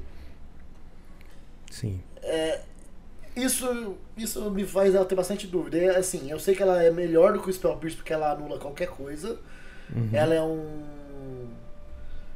Ah, aquela. É, nossa, agora eu vou ser muito. É, sou muito ruim no nome de carta, ainda mais T2. É aquela que anula menos que pague 2 do T2 que tinha até É, Quent. Não é Quent? Quent, Quent isso mesmo. Isso. Então, ela é isso, mas tem essa habilidadezinha mais da criatura ali. Então. Uhum. Esse fato dela ser uma carta reativa, que você depende que o seu jogador, o oponente faça algo. Então, igual eu falei, até no exemplo que eu dei, tipo, pô, o cara fez um pre-ordem. Vale a pena fazer esse é, Reasonable Doubt só pra, tipo, conseguir fazer a Terror ficar com menos, você sabe? Não sei. É, não sei, de verdade. É, eu não gostei muito dela, não. Até agora não me convenceu, sabe? Não foi uma carta que me convenceu. Uhum. É, eu, eu, tenho minhas dúvidas também. Sem, sem trocadilhos espertinhos. eu realmente tenho minhas dúvidas, porque o efeito é interessante. Mas se jogar, eu não consigo ver do que, mais do que uma cópia mesmo. Matando perguntando. A pergunta correta é: será que ela é melhor que Lose Focus ou Miscalculation? Pois é, Luz e Focus eu acho Luz... que tem um outro papel, né? Ela joga meio que para ganhar Counter War, é uma carta boa de side que essa daqui não substituiria. Miscalculation eu acho que dá para se você fosse jogar com Miscalculation dá para cogitar essa carta aí no lugar. Mas eu adoro Exato. Miscalculation. Eu não consigo também. Ah, sei lá. Eu acho, eu, eu não sei. Mas então, essa... Miscalculation, ela tem essa, é aquilo que eu falei, né? Ela é uma cycling. Então, Isso. tipo, cara, eu tô com essa carta no late game, comprei, eu não vou counter nada agora, eu preciso de achar algo. Você joga lá fora, pega outra carta e joga, sabe? Uhum. Essa carta, ela fica presa na sua mão e se você não tem o terror, ela só vai ser um miscalculation ruim. É. Não sei, eu não consigo gostar dela. Ela não me convenceu.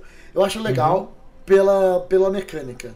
Só que eu vejo essa mecânica sendo usada de outras maneiras também. Então, tem cartas que trips com isso, né? Tem, às vezes um bounce com isso, né? Melhor. Uma, uma coisa mais proativa, sabe? Um counter Seria com melhor, Suspect, não gostei mesmo não. Vamos avante então, para o preto. Então bora lá. Temos lá Extract a Confession. Uma sorcerer de duas manas aí. Que acho que ela foi uma das cartas mais comentadas da coleção, né? Foi. Eu vi, ela foi uma das cartas que eu vi no pessoal falando. E ela basicamente é um édito, né? Resumindo ali o texto dela. Cada oponente sacrifica uma criatura se você fez a evidência, né, que é uma coleção nova também da, da, cole, da coleção, então se você coletou evidência e em vez disso você sacrifica a criatura com poder maior que aquele que o oponente controla. Ou seja, você meio que escolhe a criatura que você quer matar, né? Se jogando contra a Terror tem ali uma uma falagem, a Terror sempre é a Terror que vai ser morta.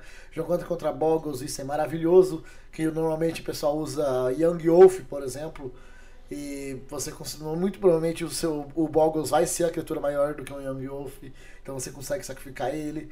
E para fazer a evidência, né, eu não cheguei a comentar, é, ela, é, ela é evidência número, algum número, né? Então no caso dessa é evidência 6. Para você chegar em evidência, você simplesmente tem que é, exilar cartas do cemitério até que o custo chegue em 6, ou mais, né? Então é quase como se fosse um delve, vamos dizer assim. Uhum. Você vai ter que ficar exilando ali. E é só complementando também isso, já falando da evidência, ela vai muito bem com o Troll, né? Troll de Casadum, que é uma carta que vai muito no preto aí. Que é uma. Sim. Você pode ciclar ele no turno 1. Já tem uma criatura de custo 7 ali no cemitério e já consegue usar no turno 2 Extract Confession, exilando o Troll. Então é, isso que é legal, você pode exilar uma ou mais cartas, né? Então. É, ela é legal. É uma carta. Essa carta, já ao contrário da outra, eu acho que ela tem o seu uso. Ela é. tem um porquê, mas eu acho específica também. É específica. É, tipo, pensando. Eu acho que ela faz muito bem o papel daqueles éditos que a gente via muito em decks com preto, que, tipo, quando o deck, o deck não joga com efeitos de édito no main, mas joga com os éditos no side justamente para pegar boggles, né? Para pegar auras. Aí ela faz muito bem esse papel, né? Tipo, ela tem que ela tem, ela é perfeita para pegar esses decks Go Tall, né, que faz um bicho ficar gigante e os outros bichos estão lá só para justamente fazer um bufferzinho proteger de édito e aí não, eles perdem a função. Então, é interessante, mas ao mesmo tempo a gente tem éditos muito bons já no formato, né? A gente tem a Tiding Blade que meio que deu um chega para lá no Chainers, que já era uma carta muito boa, que vira o valor no, no, no late game, né, do flashback, e o Tiding Blade que já vira um um objeto na mesa para sacrificar para disputa e tal. Então ela tá brigando com titãs aí no formato, né? Mas realmente o efeito dela driblar um corpo adicional ali é bem interessante. E como você falou, Rubinho, você deu o exemplo do Troll, mas se você pensar, por exemplo, no UB, né, vai ter a Lorien, que custa 5 também, vai ter Kentrip, vai ter Snuff Out, que você não paga mana, ela custa 4 e vai parar no seu cemitério cedo no jogo. Então, realmente em muitos decks essa coleta evidência 6 aí não vai ser muito difícil de você conseguir cumprir. E mesmo sem conseguir cumprir, é um édito, né? Dois mana, sacrifica um bicho. Então, o próprio Matana ali já mandou pra gente no chat exatamente isso que você acabou de falar, Jukes. Que perguntando qual dessa fileirinha, né? O que, que é melhor? Ela, o Chainer e Tiny Blade. Para mim, na minha humilde opinião aqui, é, eu acho que Tiny Blade ele chegou para ficar num outro patamar no nosso formato. É, como você falou, ela tem muito mais plays, ela ativa muito mais. Ah, o que a gente joga, o nosso formato é muito baseado em ETB. E ter um artefato que faça isso é muito relevante. Então a Tiny Blade para mim tá num patamar bem fora, assim. Que ela não funciona somente com disputa, mas ela também funciona com Skyfisher, com Glinthawk, uhum. é, com Flicker. Então, tipo, você não precisa. Tem várias estratégias que você consegue abusar e abusar dessa carta. Então, o Tiny Blade pra mim tá num patamar bem acima. O Chainer, no caso, eu acho que é uma carta muito boa pelo, pela, pela que ela também é uma 2 para 1, né? Então, esse valor de ser 2 para 1 é muito relevante também. E essa carta ela é específica. Eu acho que ela talvez ela briga ali com o Chainer. Ela chega para pegar uma, uma, uma, uma, posição que é, cara, Mono White heróico tá muito difícil para eu lidar um deck, sei lá, até o Glitter, se o Glitter realmente ficar desse jeito, é uma carta que lida com Glitters, né? Porque a criatura que é a pior problemática, sempre a criatura problemática para você é a maior criatura do cara, então que é o que vai estar tá com Glitter. Então também resolve com Glitter. Então acho que ela vai ficar brigando ali com o Chainer, mas a Shiny Blade eu acho que é outro patamar já assim. Uhum. Boa. E agora, bora lá. Para a melhor carta da coleção? ah, Não sei. Soltou. Essa carta foi assim como o, no, o Noviço Rebelde lá, foi uma carta que apareceu muito cedo e chamou logo a atenção, né? Porque a gente fica brincando que a Wizards está tá colocou o vermelho e o preto para jogar no easy, o verde e o branco para jogar no hard.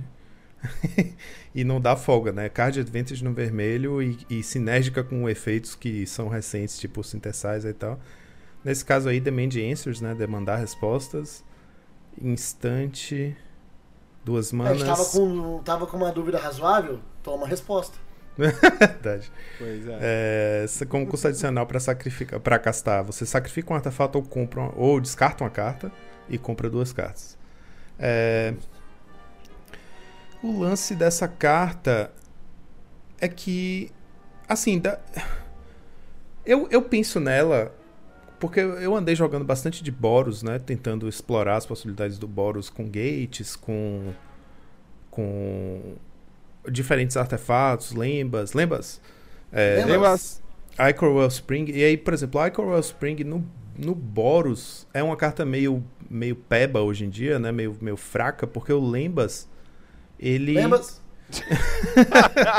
eu quase fui de novo. o Lembas é... Lembra? Parei. ele, faz, ele faz aquele selection do Scry que faz muita diferença, ele ganha vida, etc. Então o Icoral Spring fica uma carta um pouco aquém, né? E a única coisa que você vai ter para sacrificar é aquela carta de três manas, o, o Helix lá, Foundry Helix, ou o Crack, o Crack Clan.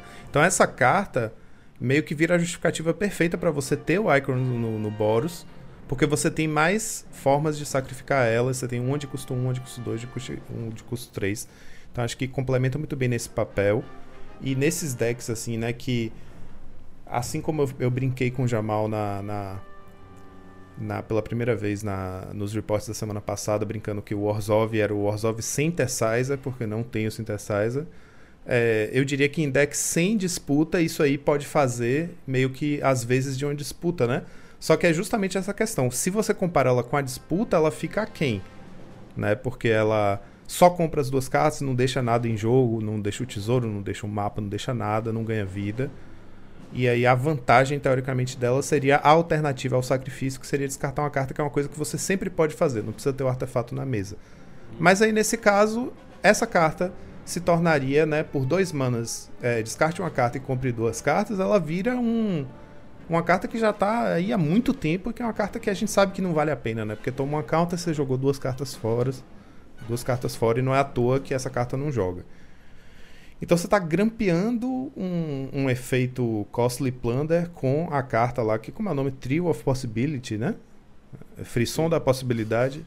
Você grampeia uma na outra, já fica mais flexível, fica mais interessante. Como eu falei, vai ter muitos decks que usam artefatos que podem fazer bom uso dessa carta. Mas eu acho que quanto mais o tempo foi passando, menos impressionante ela foi ficando, né? É legal porque é a primeira vez que a gente vê esse efeito no vermelho, de sacrificar artefato para comprar carta.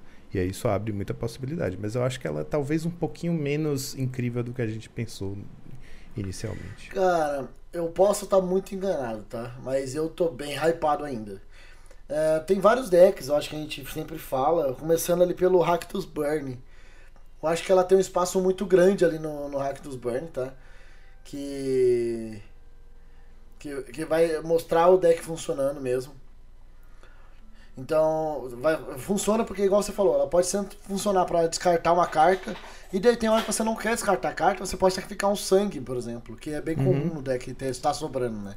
Sim. Então, ele é uma carta que encaixa perfeitamente ali. Eu não acho que vai ser quatro cópias, eu acho que não tem por que ser quatro cópias, até porque disputa, por exemplo, não tinha quatro cópias nesse deck talvez ela entre no lugar da disputa nesse deck. É, eu acho, acho. Eu vejo ela perfeitamente jogando, substituindo disputa.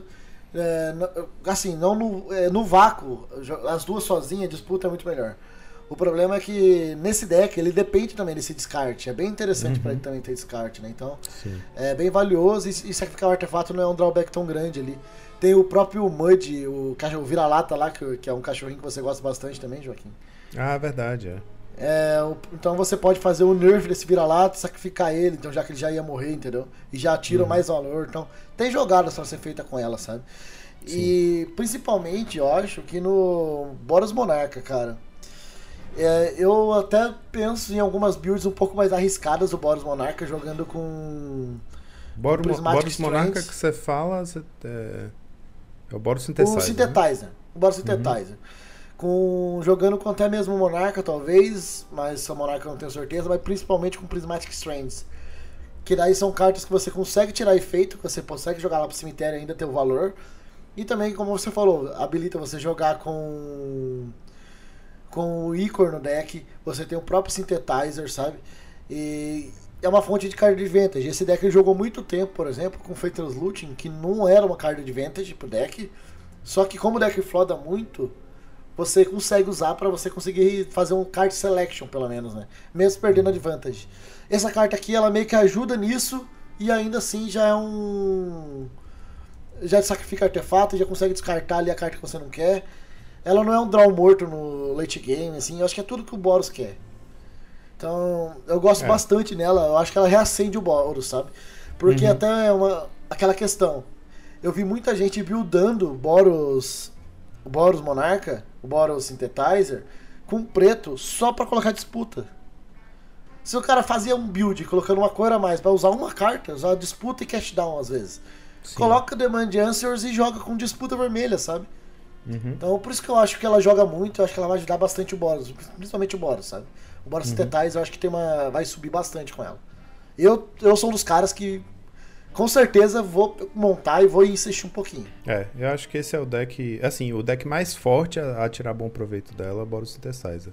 E o Hack dos Madness é onde ela encaixa mais perfeito, porque é o melhor deck pra fazer os dois efeitos, né? É, castado nas- nos dois modos. E a arte dela, com todo respeito, é um absurdo. assim. É a Croma, É, gente? tá, Quem que é? Ah não, é a Aurélia, né? É a Aurélia. Nossa, velho, na moral. Que arte absurda, mano. Tatuaria, hein? Tô precisando de um espaço pra preencher meu braço. aqui. Ah, da hora. da hora. E seguindo então, pegue seu veneno. Tá. É isso, né? Escolha seu veneno. É, feitiço, escolha um, um mana verde. Cada oponente sacrifica um artefato, cada oponente sacrifica um encantamento, cada oponente sacrifica uma criatura com voar. É uma carta boa, inegavelmente uma carta boa. É, mas a questão é que aonde ela veria jogo no momento, né? A gente tá sem um Stomp e o Stomp seria o lugar perfeito para ela, né? Porque é uma coisa barata que você pode tirar o. Sei lá, é uma carta que. Até um. um uma Journey que seu oponente fez para tirar um bicho seu, você pode se livrar. Tira o bicho mais forte do. do, do Glitters, né? Tira um, um bicho voador. Mas. É, é, é tipo assim, aquela carta que você imagina logo o cenário perfeito, que é jogando contra um Affinity, o oponente fez uma Bridge virada no turno 1, passou pra você, você faz Floresta, Pick Your Poison, sacrifica seu terreno por um mana, é perfeito. Só que a partir do turno 2, seja lá qual seja o deck do oponente, né? Ele pode já ter um milhão de outros objetos no jogo, né? Se, se for um o W Affinity da vida, ele pode muito bem fazer uma land virada, um ornitóptero, outro ornitóptero, ou então, tipo assim, uma land, um, um tambor, um ornitóptero, vira o tambor, faz uma trava e faz uma pista e passa. Aí você vai fazer isso aí, ele vai sacrificar o quê? A pista, falar, tá, beleza. E volto batendo. Então é uma carta que eu acho que é uma staple pro formato, é uma carta interessante para sideboard, é uma carta importante de, de ter na sua pool, eu diria, né? Porque é, o custo dela é bem, é bem relevante para os efeitos, as possibilidades de efeito, mas é, no momento meio que sem uma casa muito óbvia. Exato, acho eu, eu concordo muito com você, Jukes. É, até o pessoal mandou aqui no chat, né? O Matana, o Fernando Del Pai, que pode jogar no Ponza. Essa jogada que você falou, muito provavelmente o Ponza ia amar de fazer, né? Até mesmo se o cara faz duas bridge, você tirou uma bridge, tá ótimo. Só que o problema começa a acontecer que o cara pode simplesmente, se for jogando contra um Glitter, fazer o Nitóptero e a bridge. Aí ela já ficou ruim. tipo, uma Exato, jogada exato. simples, né? Uma jogada muito simples que deixa o. Que, que, que deixa ela ficar muito pior, né? Até mesmo no. No Gardens, né? O Gardens, pô, eu, vejo o The Glamour muito acima dela, mesmo cons- seguindo uma, uma land a mais, sabe? Então eu acho que mesmo com The Glamour ali. Porque artefato e encantamento não é problema. Vocês conseguem. Tipo, vamos lá. é, lidar sem precisar sacrificar, né? Tem bastante efeito de exilo aí. Não é, não é, não é incomum. Eu sei que por custar uma mana é bom, é bom, mas sacrificar. Ela é muito situacional. Depende É. muito mesmo. E você tá dando a escolha pro oponente de qualquer jeito, né? Então até no Glitter, se for o W, o oponente pode ter um ninja na mesa, ele sacrifica o ninja. E aí protege o Glitter. Porque o ninja é um encantamento. Então, é isso. É, ela tem potencial, mas ao mesmo tempo é muito fácil você é, criar meio que. Você não precisa fazer nenhum esforço na posição do deck que vai estar levando essa carta. É como se você estivesse criando corpos anti-édito, mas sem nem fazer o esforço, né? Isso que a gente estava falando lá na carta preta, né? Que o, ela ignora os corpos que o, o, o Boggles coloca na mesa para proteger de édito. Nesse caso aqui, acontece isso, né? O oponente está colocando corpos para proteger de Edito sem querer, só desenvolvendo o plano do jogo. Então ela já, já perde a eficácia. Então. É, não sei muito o que esperar dela em termos de ver jogo logo de cara assim, mas é uma carta. É daquelas cartas para guardar, sabe? Tipo. Porque também. Isso, tipo, ela é uma carta ok. É uma carta ok. Ela não é. Ela não é uma carta ruim, talvez em alguma situação ela jogue. Mas ela não é extraordinária também não. Ela é bem, bem okzinha. Uhum. Se ela estiver valendo 5 reais, gente, já não pega não. Espera baixar, porque ela vai baixar. É, vai, com certeza. E aí vamos para a última. A última comum. que é carta verde, né? A última verde. A última Essa é verde, né não? Por que verde? Pra mim ela joga em deck verde, não joga em deck verde? Em deck verde? Infect? Exato. pois é. Escape Tunnel foi a sur... Eu diria que essa foi a cartinha surpresa que apareceu e. Olha só, sabe? Tipo, roubou a cena assim de repente. Porque ela é um upgrade. Como é que fala? Um, um, um power creep do Evolving Wilds. Então, de repente, não temos mais nenhum motivo para jogar com Evolving Wilds. Eu tô desesperado porque eu tenho um playset de Evolving Wilds ou de Frame, eu tenho um playset promo de FNM, um playset promo foil lá de, de sei lá que set era. Enfim, eu agora tenho um monte de carta para me desfazer. E isso, vou ter que achar, é, achar algum colecionador que queira. Porque ela faz exatamente o que a Evolving Wilds faz, sacrifica, vira e sacrifica para procurar um terreno básico, colocar em jogo virado, só que ela tem uma segunda habilidade que vira e sacrifica para a criatura alvo com poder 2 ou menos não poder ser bloqueada esse turno.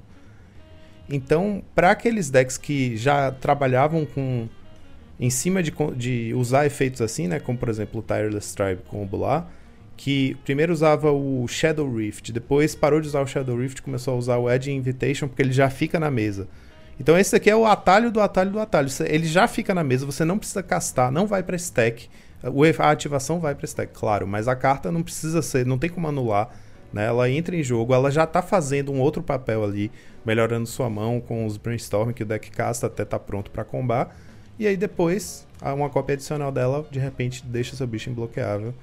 É, eu achei uma carta bem interessante para vários vários usos, assim como, por exemplo, você pensar no o R Fadas, o B Fadas, é, você fazer o ninja passar mais uma vez no custo de uma land drop, né? Você perdeu uma land drop para passar com um ninja, perdeu uma land drop para roubar um monarca, né? Passar com um bichinho assim bloqueável e aí roubar um monarca, roubar uma dianteira. É, cria, cria, eu acho que cria um gameplay interessante. Cria uma intriga de gameplay interessante, né? É um efeito bem legal. Isso, e você não tem por que não usar né, no seu deck. Eu acho que qualquer deck realmente. Ah, tem Voids, coloca quatro dessa e. Se precisar, usa, né? Pra roubar emblema, fazer Exato. qualquer coisa. Eu acho que realmente ela. Ela simplesmente só é um plus. Não, uhum. não precisa usar a segunda parte. Ah, meu deck só tem, só tem Skyfisher, não sei o que, não sei. Um jogo vai ser necessário você passar esse Skyfisher e ela vai estar na sua mão. Então, é bem difícil, é bem difícil, mas vai. Outro deck também que eu pensei agora é o Cal Gates, né? Cal Gates também se beneficia bastante dela. Pois é, o Cal Gates poderia tornar um bicho imbloqueável. Só que o problema do Cal Gates é que ele tem poucos slots para lanes que não sejam gates, né? E esse aí já vai entrar em mais um desses slots. Tem alguns jogando com Ash Barons, né? Duas ou três, coloca no lugar. É, pode ser. Mas é porque eu acho que o Call Gates acaba trabalhando com inevitabilidade de qualquer jeito. Você não precisa perder land drop para forçar um bicho a passar, sabe? Eu acho que. Assim, eu, eu acho que tem serventia, mas eu acho que talvez no fim das contas o deck acabe não precisando disso, sabe?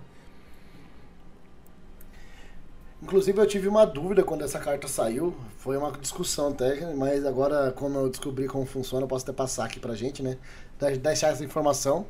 A dúvida era o seguinte, né? No texto da carta, ela fala que ela dá imbloqueável uma criatura de poder 2 ou menos. E quando você. Daí a, dúvida, a minha dúvida era: você deu imbloqueável para um gatinho, para um Squadron Hawk e fez um pump nele. Ele perde o imbloqueável porque agora o poder dele é maior ou não? Não, não perde. ele não perde porque o alvo resolve antes, né? E a Isso. criatura não tem a cheque de. Ele não tem um cheque que a criatura tem que ter poder 2 ou menos para ser bloqueável. É só uhum. na hora que tá resolvendo a habilidade. Isso. Sim.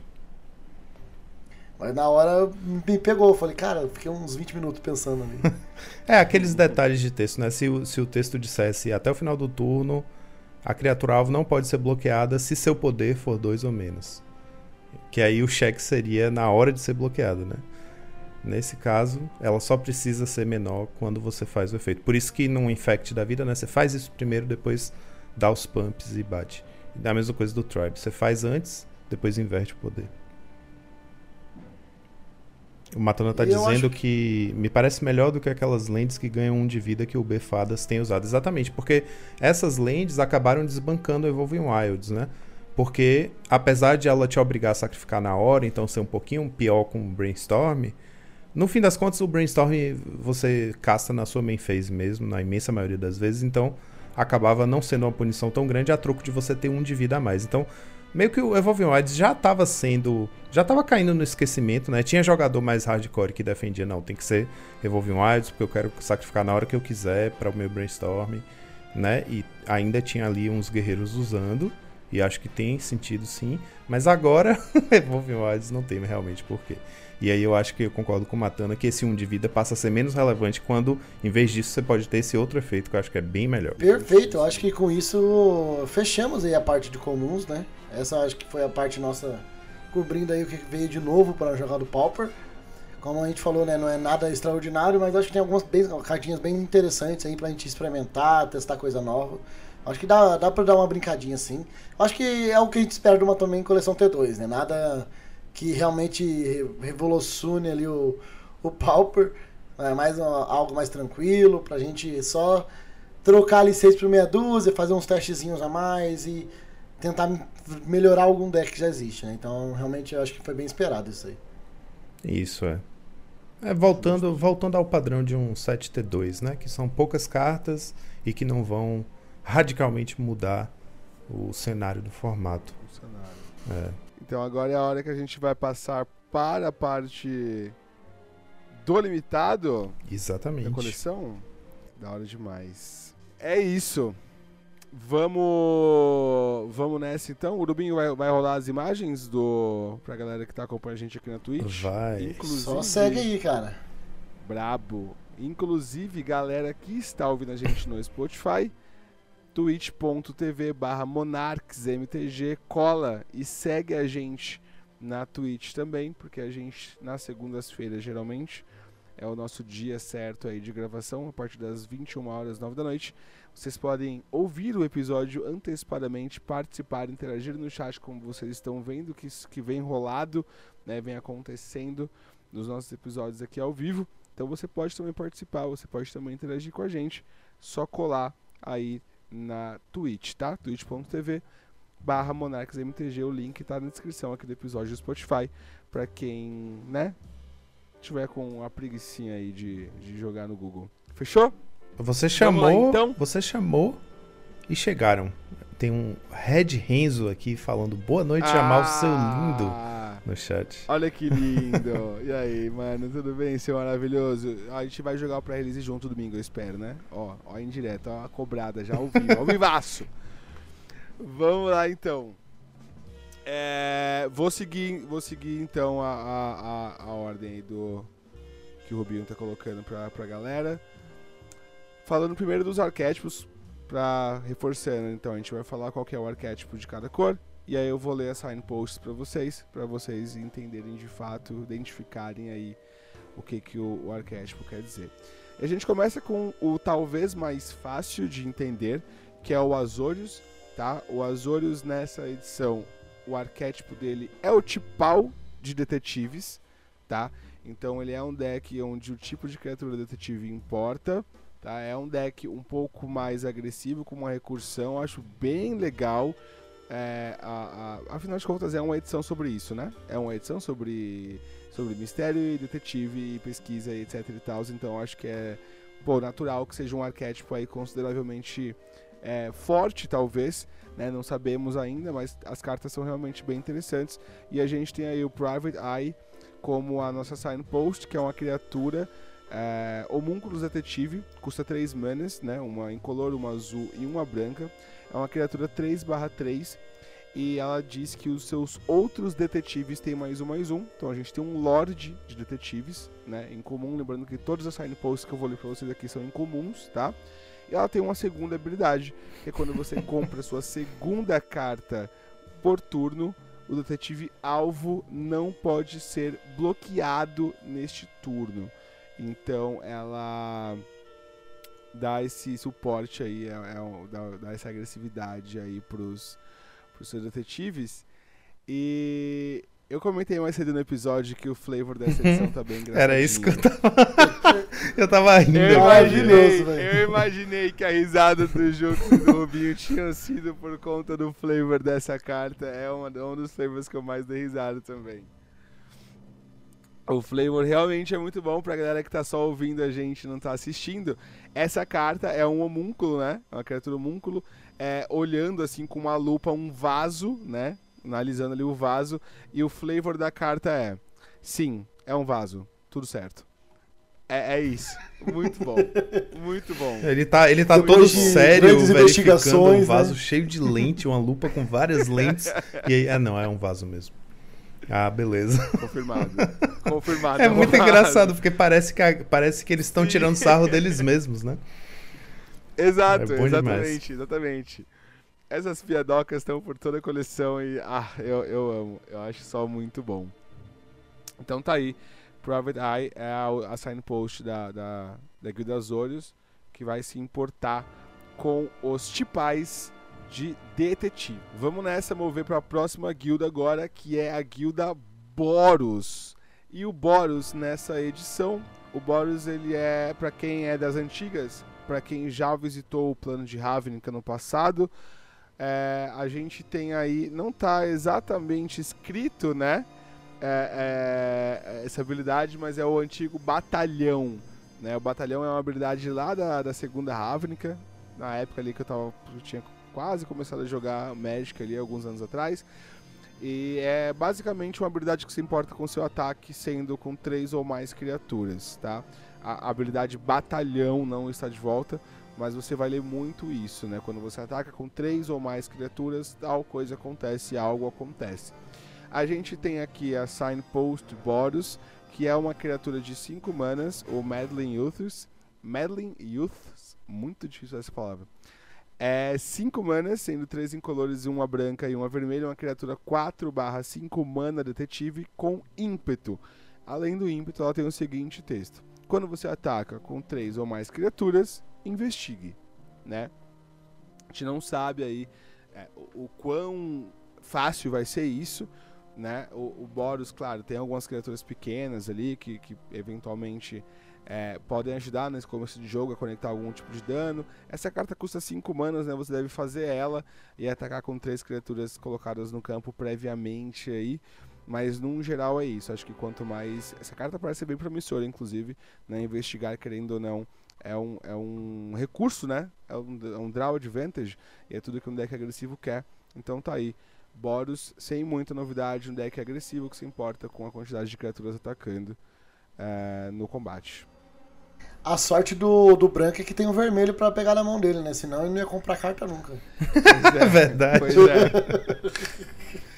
é só isso que eu tenho pra dizer. Você tá correto, você tá corretíssimo, inclusive.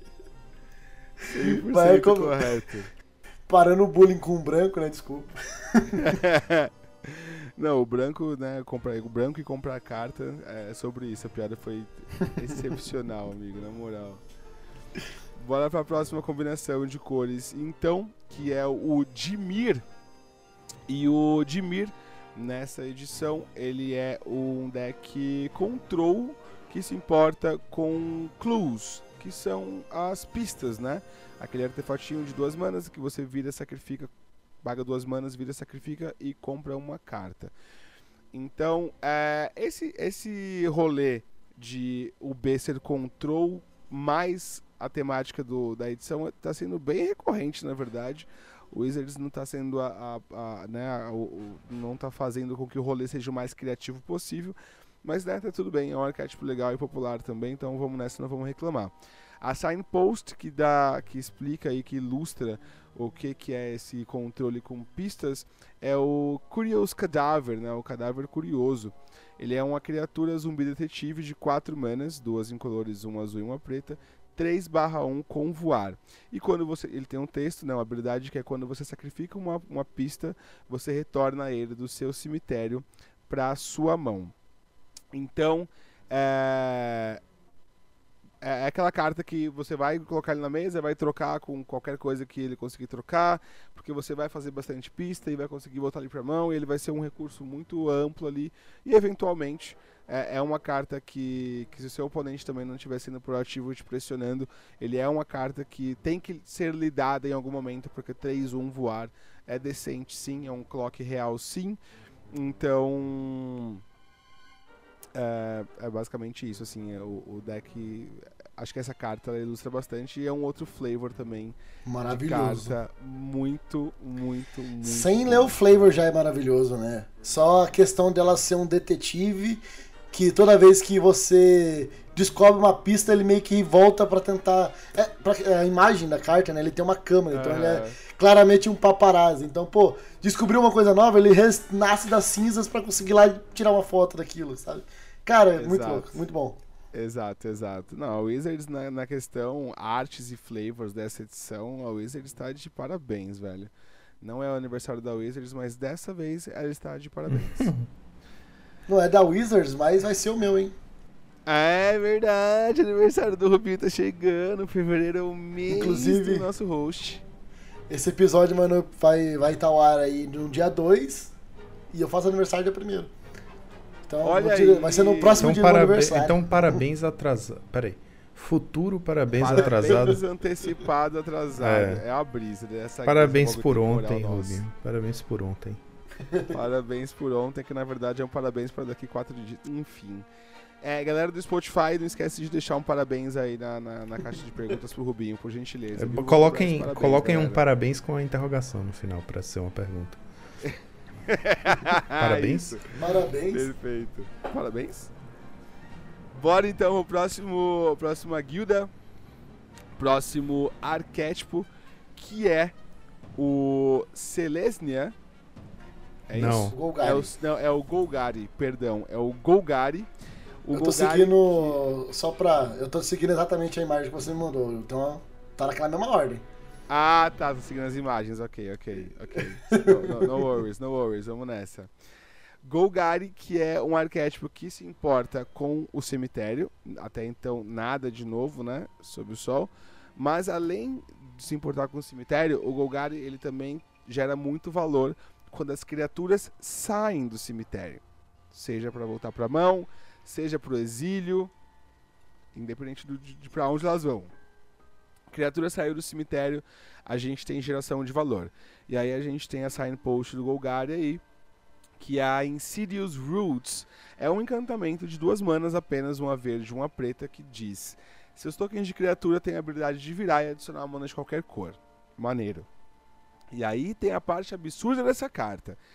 Quando uma ou mais é criaturas deixam o seu cemitério, você faz um token de planta 0/1 e aí você coloca o marcador mais um mais um em cada planta que você controla. Pera.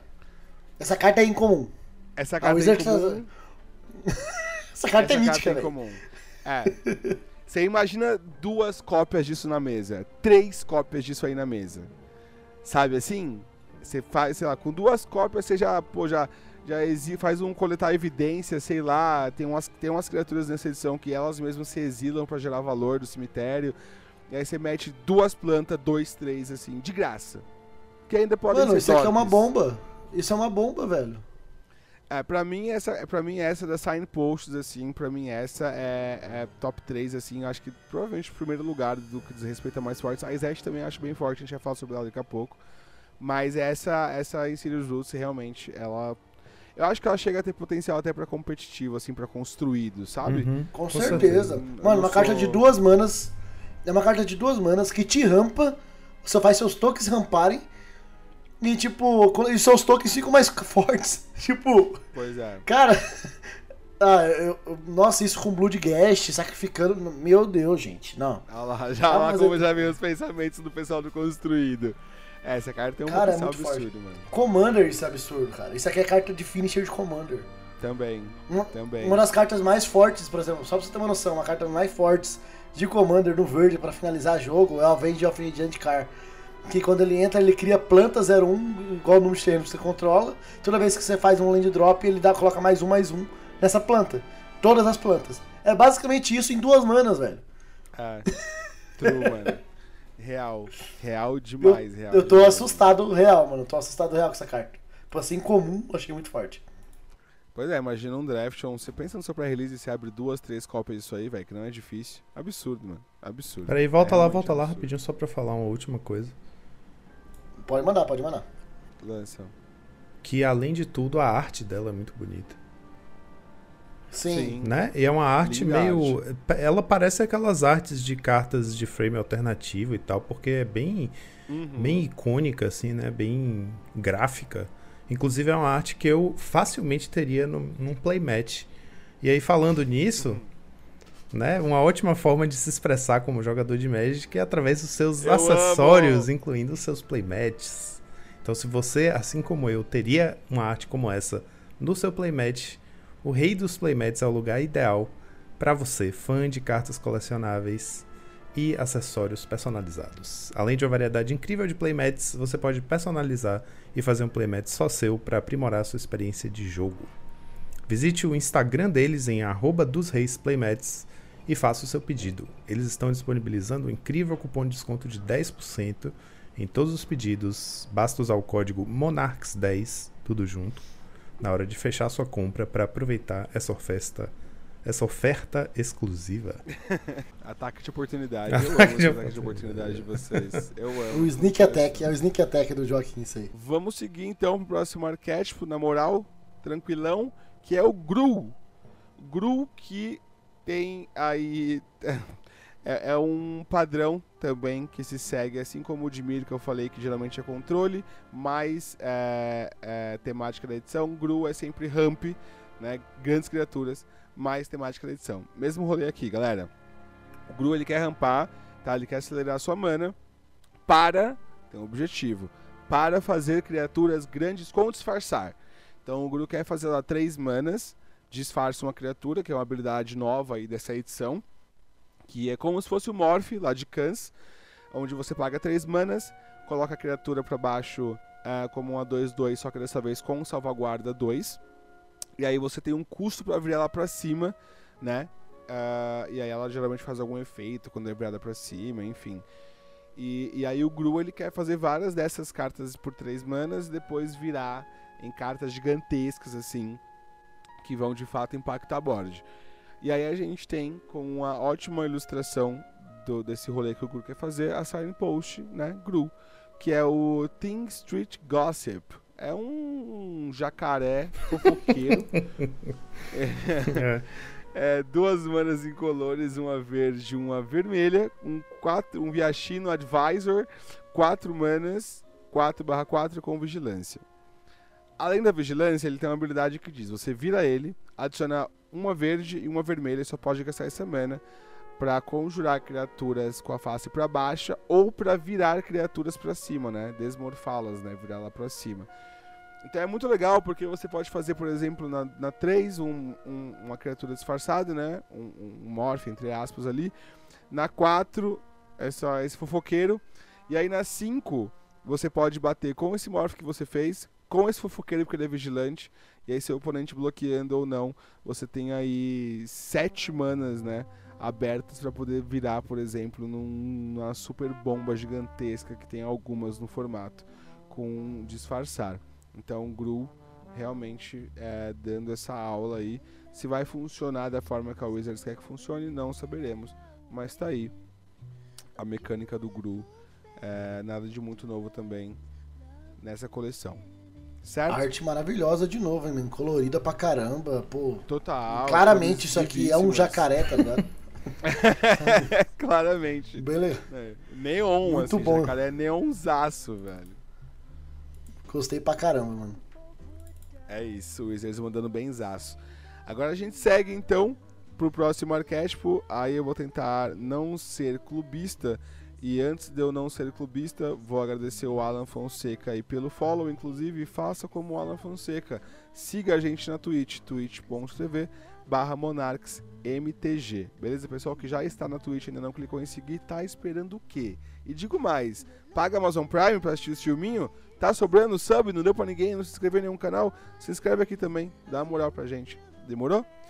Vamos lá então. É, Izete, minha guilda favorita tá aí numa pegada, um arquétipo definido de Izete é o, é o, são artefatos, mas com sacrifício. É sacrificar artefatos.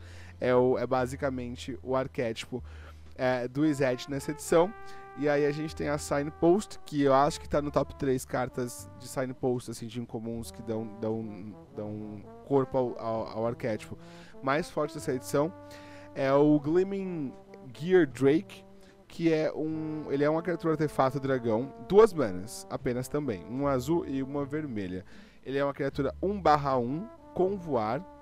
Quando ele entra no campo, você investiga.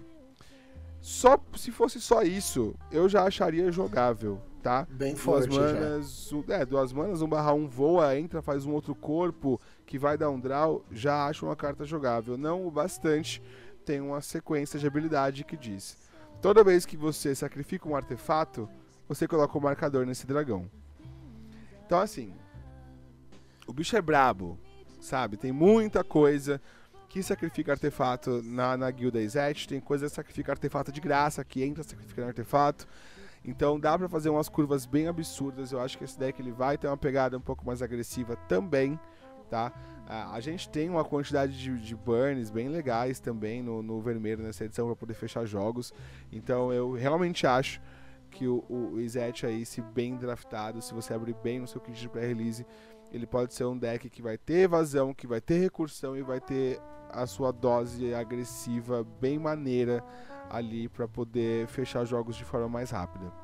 Tá, tô animado para draftar o, o Izetão da massa com toda E, certeza. cara, muito bonita vida. também a arte da carta aqui. E ela lembra muito cartas Pauper, tá? Tem bastante carta Pauper que tem desse mesmo efeito Hum, justo. assim.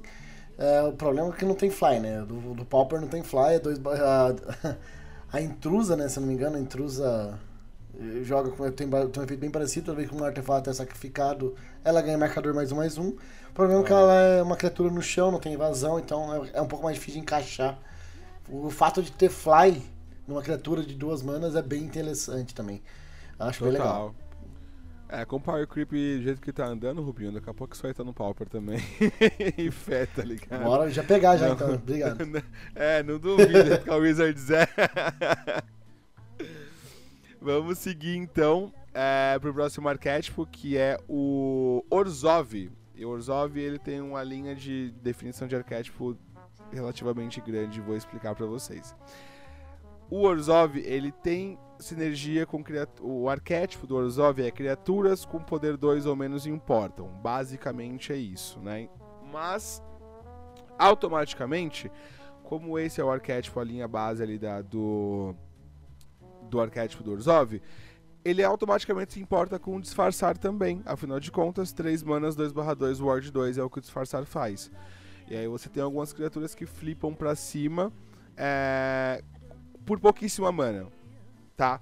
Então o Orzhov ele quer fazer bichinhos. São bichinhos que se ajudam e, e quando entra bichinhos fazem coisinhas, etc e tal.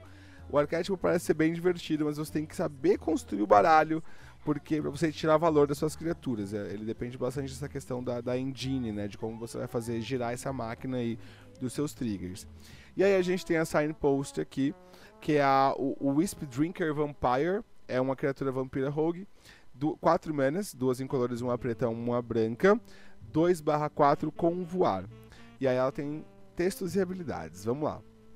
Quando outra criatura com poder 2 ou menos entra no campo de batalha sob o seu controle, cada oponente perde um de vida e você ganha um de vida. Legal, o efeito de drenar, né? Sempre muito bom. E ela tem uma habilidade que eu acho que, sinceramente, talvez não seja muito usada, ou talvez seja, e eu vou falar disso também um pouco mais pra frente quando eu chegar na parte das dicas. 7 manas.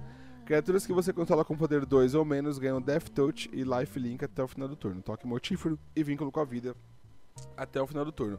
Com que frequência você vai usar essa habilidade? Não sei. Mas fazer um ataque com 7 manas aberta parece interessante dentro desse arquétipo. Acho que pode ser divertido, acho que pode ser interessante, acho que pode ser um formato bacana, mas que vai exigir muito do deck building mesmo, dos payoffs, para poder vingar. Mas o bom é que a gente está numa edição com, com disfarçar como uma das mecânicas principais, então fazer criaturas 2/2 não com poder 2 ou menos no caso, né? Não vai ser tão difícil. Fechou? Vamos seguir então para o próximo arquétipo que agora é o Rakdos. Olha só. O Rakdos, Caramba, ele... essa arte me chamou a atenção, tá, mano? Porra, ah, essa arte bonito, é velho. sinistra. Essa arte é sinistra, mano. Sinistra, completamente sinistra. Agora que eu Muito percebi que é foda. um, um cara num circo, sei lá, fazendo acrobacia. Mano, é muito bonito. Acroba- É aquela galera que se amarra nos panos e vai rodando e fazendo pirueta, bem circo de soleil, assim, velho. Pô, show É, demais, mano. O Hackers tem essa pegada, né, temática de meio, de, meio circense, assim, né, em Ravnica, dentro do plano de Ravnica, né, a guilda Hackers, de fato, tem essa coisa meio circense, assim, macabra. Eu, pô, sou apaixonado também, Rubinho. Pô, as artes da, da guilda Hackers, desde sempre, são as que mais me chamam a atenção, velho. Acho realmente muito foda. E o Hackers, nessa edição, ele é nada de muito novo também, o fato de ser um deck agro, é, mas dessa vez ele carrega a, uma das mecânicas da edição, que é o suspect, né? O suspeitar. Que você deixa uma- quando você deixa uma criatura suspeita, ela ganha ameaçar e ela não pode bloquear. Como o Joaquim comentou aí no começo, ela fica meio, sabe assim? Não, não, não é bloqueada. Fica Fica meio bobo, sumida, né? É, fica meio. Exato. Então, é, ameaçar é um, é um tipo de evasão, né? Dificulta os bloqueadores. Então, maneiro demais aí essa, essa mecânica. Acho que vai ser legal, vai, ser, vai se mostrar bem agressiva no formato. Acho que Rakdos tem tudo para ser um dos melhores decks agressivos dessa, dessa edição. E a gente tem a signpost aqui, que é o Rune Brand Juggler, que é uma criatura de duas manas apenas, uma preta e uma vermelha, 2/2, um humano xamã. Quando ele entra no campo de batalha, você suspeita de outra criatura alvo que você controla. Você torna suspeita, né? Você suspeita da criatura. tradução, né? Em português é assim. Ah, você suspeita da criatura alvo. Perfeito. Então ela é duas manas, 2/2, ela entra, deixa uma criatura sua suspeita, né? Ou seja, você dá ameaçar e, e não deixa uma criatura sua bloquear. E ela tem um outro efeito, que é 5 manas. Você sacrifica uma criatura suspeita que você controla e a criatura alvo ganha menos 5, menos 5. Então é aquilo, né? Você vai agressivando ali seu oponente, vai dando porrada no seu oponente. É, e eventualmente, por 5 manas, você vai e sacrifica uma criatura suspeita sua para tirar um bloqueador. Afinal de contas, suspeitar precisa de mais criaturas. Então você vai usando suas criaturas como recurso enquanto põe mais criaturas na mesa. Eu acho que tá amarradinho. Eu acho que o flavor tá muito No legal caso a aí tá tipo, literalmente tá amarradinho. pros seus né? bichos, então Olhando você tá tirando. É. Exato, Com a arte da certeza. carta tá literalmente bem amarrado, inclusive. Eu acho que acho que faz sentido, assim. Acho que é tudo que. Conversa muito bem, assim, as coisas de dar, ameaçar e, e, enfim, matar criaturas do oponente. Acho bem. Acho que conversou legal. Acho que vai ser uma edição de uma, uma, um arquétipo de veras interessante de ser draftado. Certo? Vamos mover agora para o nosso penúltimo, de acordo com as minhas contas, penúltimo arquétipo, que é o Selesnia. E aqui ele é um Selesnia agro, mas não é bem agro, é o que a gente chama de meio que de go wild, que é tipo de encher a sua mesa de bichos, sabe? Isso importa muito com disfarçar também. Então ele é tipo um disfarce meio, meio agro, ele quer fazer um monte de, de bicho na board.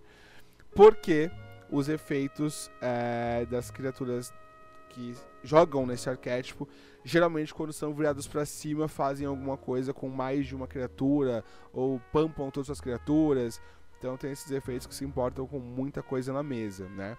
A gente tem aqui como signpost a Sumala Sentry, que é uma criatura elfo arqueiro, duas manas, uma verde e uma branca, 1/3 com alcance, e ela tem uma habilidade que diz: quando uma, uma permanente virada para baixo que você controla é virada para cima, você coloca um mais um mais um nela, nessa permanente, e um marcador mais um mais um na Sumala Sentry. Então é o que eu falei. dentro desse arquétipo, as coisas que viram, que são viradas para cima, vão beneficiar mais de, mais de um único objeto. Né? Não vai só se beneficiar por conta própria, ele vai beneficiar, no caso da, da Sumala Centro, beneficia tanto a Sumala quanto a criatura que virou para cima, ou você pode dar mais marcadores e mais criaturas, ou pampar criaturas específicas, enfim. Tem sempre esses efeitos de surpresa, tô crescendo minha board. Então é legal ter bastante coisa pequena na mesa. É com isso que o Celeste se importa. Manda, amigo. Eu, eu só fico triste que a Wizard de novo colocou marcador pra Celeste, né, velho? Pois é. Não tem outra coisa pra Celeste fazer? Pois é, amigo. Tem algumas coisas que estão ficando bem manjadas, né, velho? Chega a cansar. Porque toda vez Celeste é marcador, cara. Tá, realmente é meio chato. Porque, sei lá, tem mais mecânica, velho. Não é possível que só tem mecânica, só tem Celeste, Celeste só mexe com marcador, mano. Eu, é. eu acho que dá pra fazer mais coisa. Ah, não. Certeza. Que a Wizards às vezes tem preguiça, né, amigo? Às vezes, né? Às vezes Só dá aquela cutucadinha também. Tá certo. A gente sabe que tem pessoas da Wizards que escutam a gente, né? A gente já, já constatou isso aqui. Apesar que a gente não sabe se essas pessoas que escutavam a gente ainda estão trabalhando na Wizards, né? tem que ver se sobrou, né? Complicado. Essa, foi complicado, foi complicado. Mas é isso. É, tá aí o Celestia e agora a gente vai mover pro último arquétipo desses 10 arquétipos do assassinato da mansão Karlov.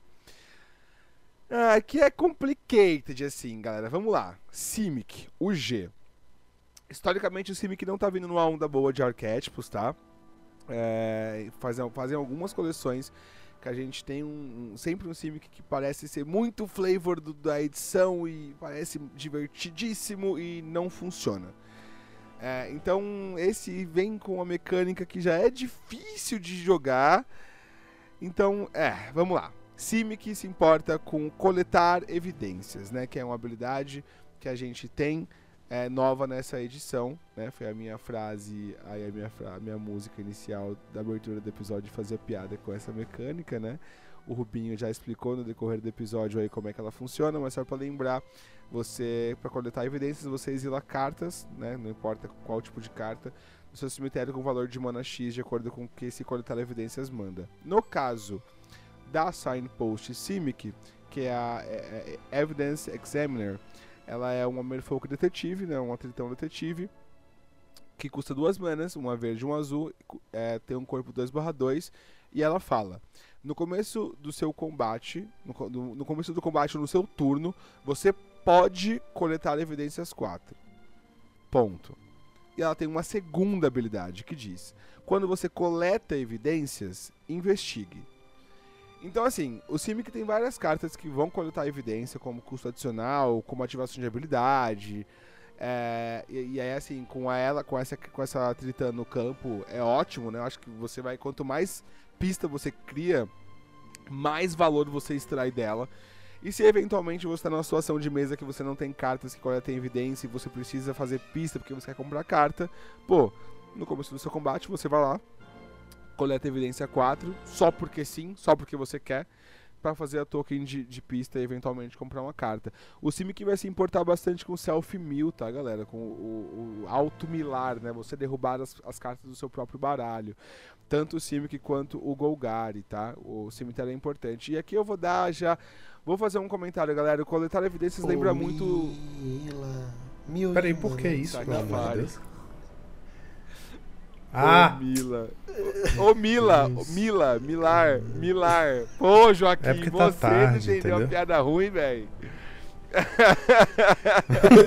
é verdade, é verdade. Tá, tá. A gente a gente do Monarcas ou grava muito cedo ou grava muito tarde, e aí começa, a gente começa é. a ficar é. meio, meio abublé, assim, nas ideias, às vezes. Mas vou dar uma dica aqui quentíssima. Não uma dica, galera, é mais um aviso mesmo, tá? É, a gente tem. As pessoas têm comentado que essa edição parece um, can, um Cans of Tarkir com esteroides, né? Melhorado para os tempos atuais. E de fato, a gente tem o Disguise, que é basicamente um Morph, só que veio com, com Ward 2. A gente tem o Coletar Evidência, que lembra muito Delve, sabe assim? Então, é, falando sobre coletar evidências, eu vou deixar um, um, um conselho aqui para vocês analisarem bem na hora de construir o baralho, tá? Porque coletar evidência é, é foda porque você tá exilando cartas do seu cemitério pra poder fazer um efeito.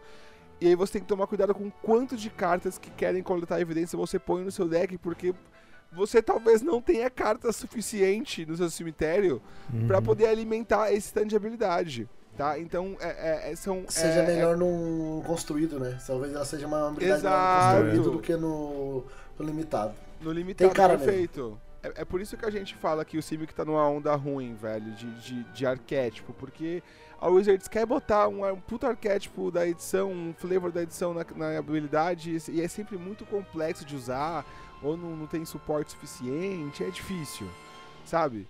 E aí, pô, no, no limitado, no, no, no selado, no draft, é difícil às vezes você ter o suficiente suporte, sabe? Milar cartas suficientes, ou ter. É, ou, é, é meio quase antissinérgico, sabe assim? Porque você vai usar uma carta coleta evidência, está tirando recurso do seu cemitério para uma outra carta que vai querer coletar evidência também, e aí você tem. Sabe? É, é, é difícil. É. É difícil. É, coletar evidência enquanto mecânica de arquétipo não faz sentido uhum. mesmo, né? Porque. Porque é tipo, era para ser sinérgico, acaba sendo antissinérgico. Né? Exato, exato, perfeito. Eu vi vocês dando um exemplo ah, na hora da, do, do, do review do Pauper falando, dando os exemplos do Snuff Out, da, uhum. da carta lá do. O que Troll, por um, Lorien. Lorien, isso, esse monte de. Aí beleza! Sabe? Aí são cartas de muita mana que você descarta baratinho ou de graça e você tem um coletar ali que você vai, sei lá, uma cartinha no seu cemitério às vezes e vai pagar o custo de coletar evidência. Então, tipo, é, é muito, é claramente muito melhor pro, pro construído. Então, quando a Wizards vem e, e, e tenta enfiar na nossa goela Sabe, tipo, ó, toma aqui, ó, um arquétipo que é 100% flavor dessa edição. Tá bom. É, daqui a algumas semanas, quando a gente estiver fazendo episódio e eu trouxer os, ana os analytics aqui dos status de win rate das, das guildas, a gente vai falar mais uma vez que provavelmente o Simic vai ser a win rate mais baixa, porque é isso, sabe? Tipo, tá vindo numa maré muito ruim. A Wizards tem que distribuir esses arquétipos ruins em outras combinações de cores. O, o Simic tá ficando manjado já. Manjado já. Uhum. A única coisa boa, na verdade, é essa arte que é maravilhosa, mas a edição toda tá muito bonita, não tem muito o que falar. É isso. No que diz respeito aos arquétipos, galera, tá pago, tá? Tá entregue. E aí o que eu queria só comentar com vocês, que eu acho que é uma dica importante é, a, a, se dar, porque nem todo mundo sabe. Eu mesmo fui descobrir a, a, na, na, primeira vez que isso saiu, há anos atrás, lá em Cans of Tarkir. É, eu não sabia disso. Quando o Cans chegou no Arena, eu descobri essa pseudo-regra e ela foi novamente aplicada agora nessa edição. E eu vou explicar para vocês. Agora, não é bem uma regra, tá, galera? Inclusive vai ter essa explicação de novo no meu num Rios que eu vou soltar amanhã, que para quem tá ouvindo no Spotify eu soltei terça-feira. Então, me segue lá, tal Jamal no Instagram. Meti um jabá meu aqui agora. Denis, do nada. o menino do tá nada. perdendo nada mais. do nada. Só vai, mas. É, é isso. Conteúdo de qualidade, gente. Eu, eu sigo ali, tô, toda hora ali conversando ah, com o Jamal. Eu, então, só seguir, gente. Vale a pena. Obrigado, amigo. Obrigado. Tamo junto. Mas, ó, qual, qual é que é, galera? Vamos lá. Disguise, né? É, se, se no decorrer da minha explicação eu falar morph, vocês relevem e entendam que eu tô falando de disguise, que é o disfarçar. Duas manas, três manas, você coloca a criatura como uma 2/2 com o ar de 2 virado para baixo. Essas criaturas, obviamente, têm um custo para virar para cima, tá? Dos mais variados possíveis.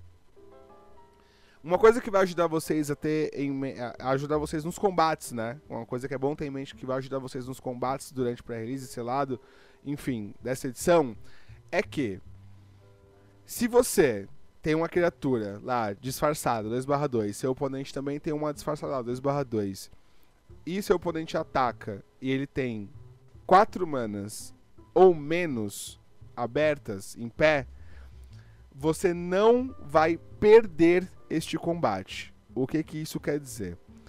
Quer dizer que nenhuma criatura desmorfa, né? Vira para cima, no caso, por menos de 5 manas, ou seja, 4 manas ou menos, e vira uma criatura que vai ganhar o combate. O máximo que vai acontecer é vocês trocarem trocarem o, o as criaturas, né? Então, às vezes, seu oponente tem 4 manas abertas e ataca, você bloqueia com sua criatura 2/2, seu oponente paga, sei lá, 4 manas que seja, a criatura que vai virar pra cima vai ser uma 3/2. Então você vai trocar na sua 2/2. Às vezes vai ser uma criatura 1/4. Aí não vai acontecer nada no combate. Sabe, você não perde o combate. Então, da mesma forma, quando você for atacar, ah, vou blefar um ataque aqui. Se você tiver 4 manas só aberta, se o oponente souber dessa regra, ele vai bloquear se ele quiser, tranquilo, porque ele sabe que ele não vai perder aquele combate, vai no máximo trocar, tá? A partir de 5 manas é onde tudo muda.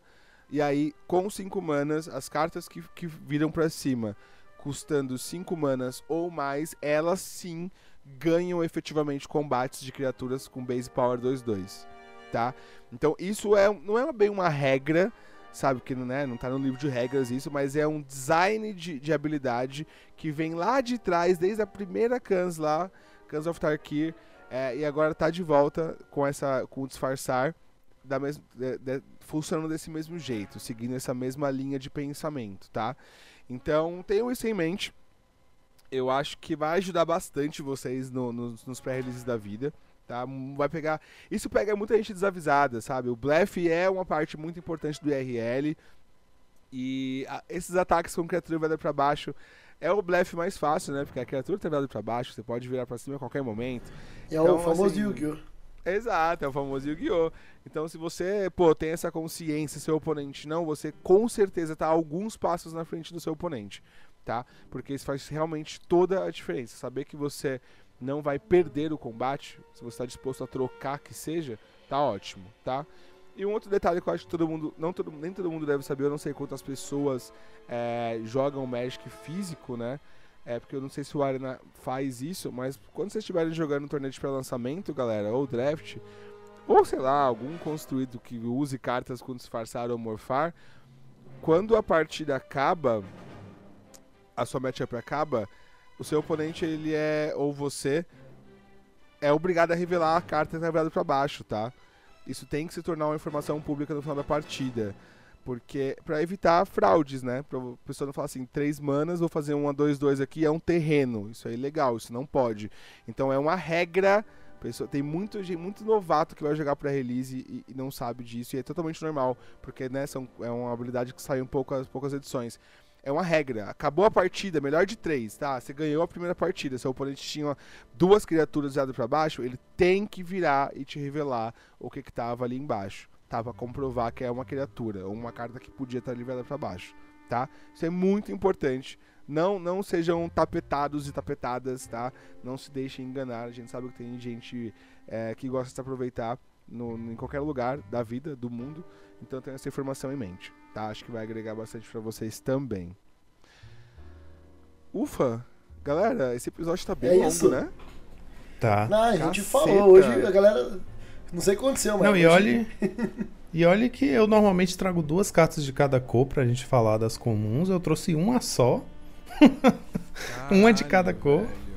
Eu não sei o que aconteceu, não. Hoje a gente caiu num lapso de espaço-tempo aqui que de repente duas futuro, horas se foram. Pro passado, achou que tava no passado no futuro. Não, total. É. Eu tô de cara. Eu acho que, tipo assim, 30, 30 minutos do episódio foi só eu falando velha, nova, nova, velha, velha, nova. pode ser. É que ele. Pode ter sido. É que, daí ser. fica aí pro próximo episódio, né? A galera descobrir o que aconteceu nesse episódio que a gente ficou uma hora e quarenta falando. É, o, é, é um mistério. É o mistério do, do episódio. Nossa, o editor vai sofrer. Peço perdão, editor. Tamo junto, viu, amigo? A gente se empolgou porque é coleção nova, primeira do ano. Perdoa nós. Exatamente. Assim sendo, a gente vai encerrar por aqui, né? Vocês têm mais alguma coisa para não, amigo, definitivamente. Eu queria passar só mais, eu queria passar só mais 30 minutos aqui abordando o seguinte tópico. Ah lá. Brincadeira, já ah pensou? Lá. Eu só vou pegar um café, vai daí. Não, o editor já ia dar um Alt F4 do projeto lá, foda não quero mais editar isso aqui não, deixa pra lá. É, vai embora, tchau. Não, se a galera mandar aí, ó, 10 sub, eu fico mais até amanhã cedo. Eu fecho 10 sub agora. Tô brincando. Eu deixo, eu deixo a câmera ligada, vocês podem Pronto. me assistir dormindo aqui. Tô brincando, Pronto. tô brincando. Vamos coletar nossas evidências então agradecer aí o pessoal do chat que participou aqui com a gente. Agradecer nossos queridos telespectadores pela audiência de vocês, agradecer meus queridos co-hosts pela presença aqui, como sempre. E também agradecer o apoio da X-Place, Taverna Game House, Rei dos Playmats e Cards Realm. Com a ajuda deles, a gente pode continuar trazendo conteúdo de qualidade aqui para vocês. Não deixem de visitar os sites e aproveitar os cupons de descontos exclusivos para os ouvintes do podcast.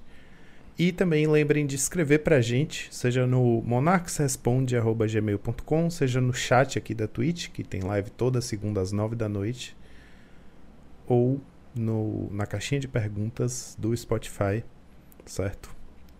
Você tem várias formas aí, vários tempos de encontrar com a gente e mandar a sua perguntinha. Por favor, semana passada não teve pergunta e eu quase chorei. Então, manda aí o parabéns com interrogação pro Rubinho. Canta, vamos cantar. Pô, a gente tinha que cantar parabéns pro Rubinho, que vai sair um dia depois do aniversário dele, né? Pra ele acordar e. Não, o editor vai colocar a música da Xuxa aí agora, cantando parabéns pra ele.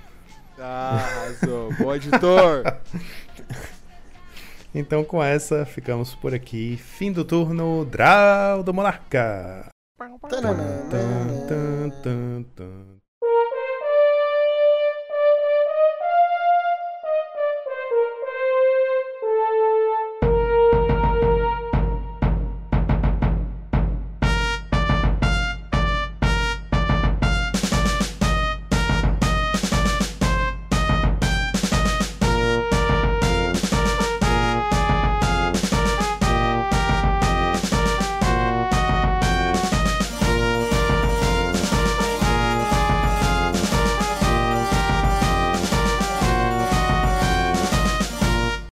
Este podcast foi editado por Monarchs MTG Produções.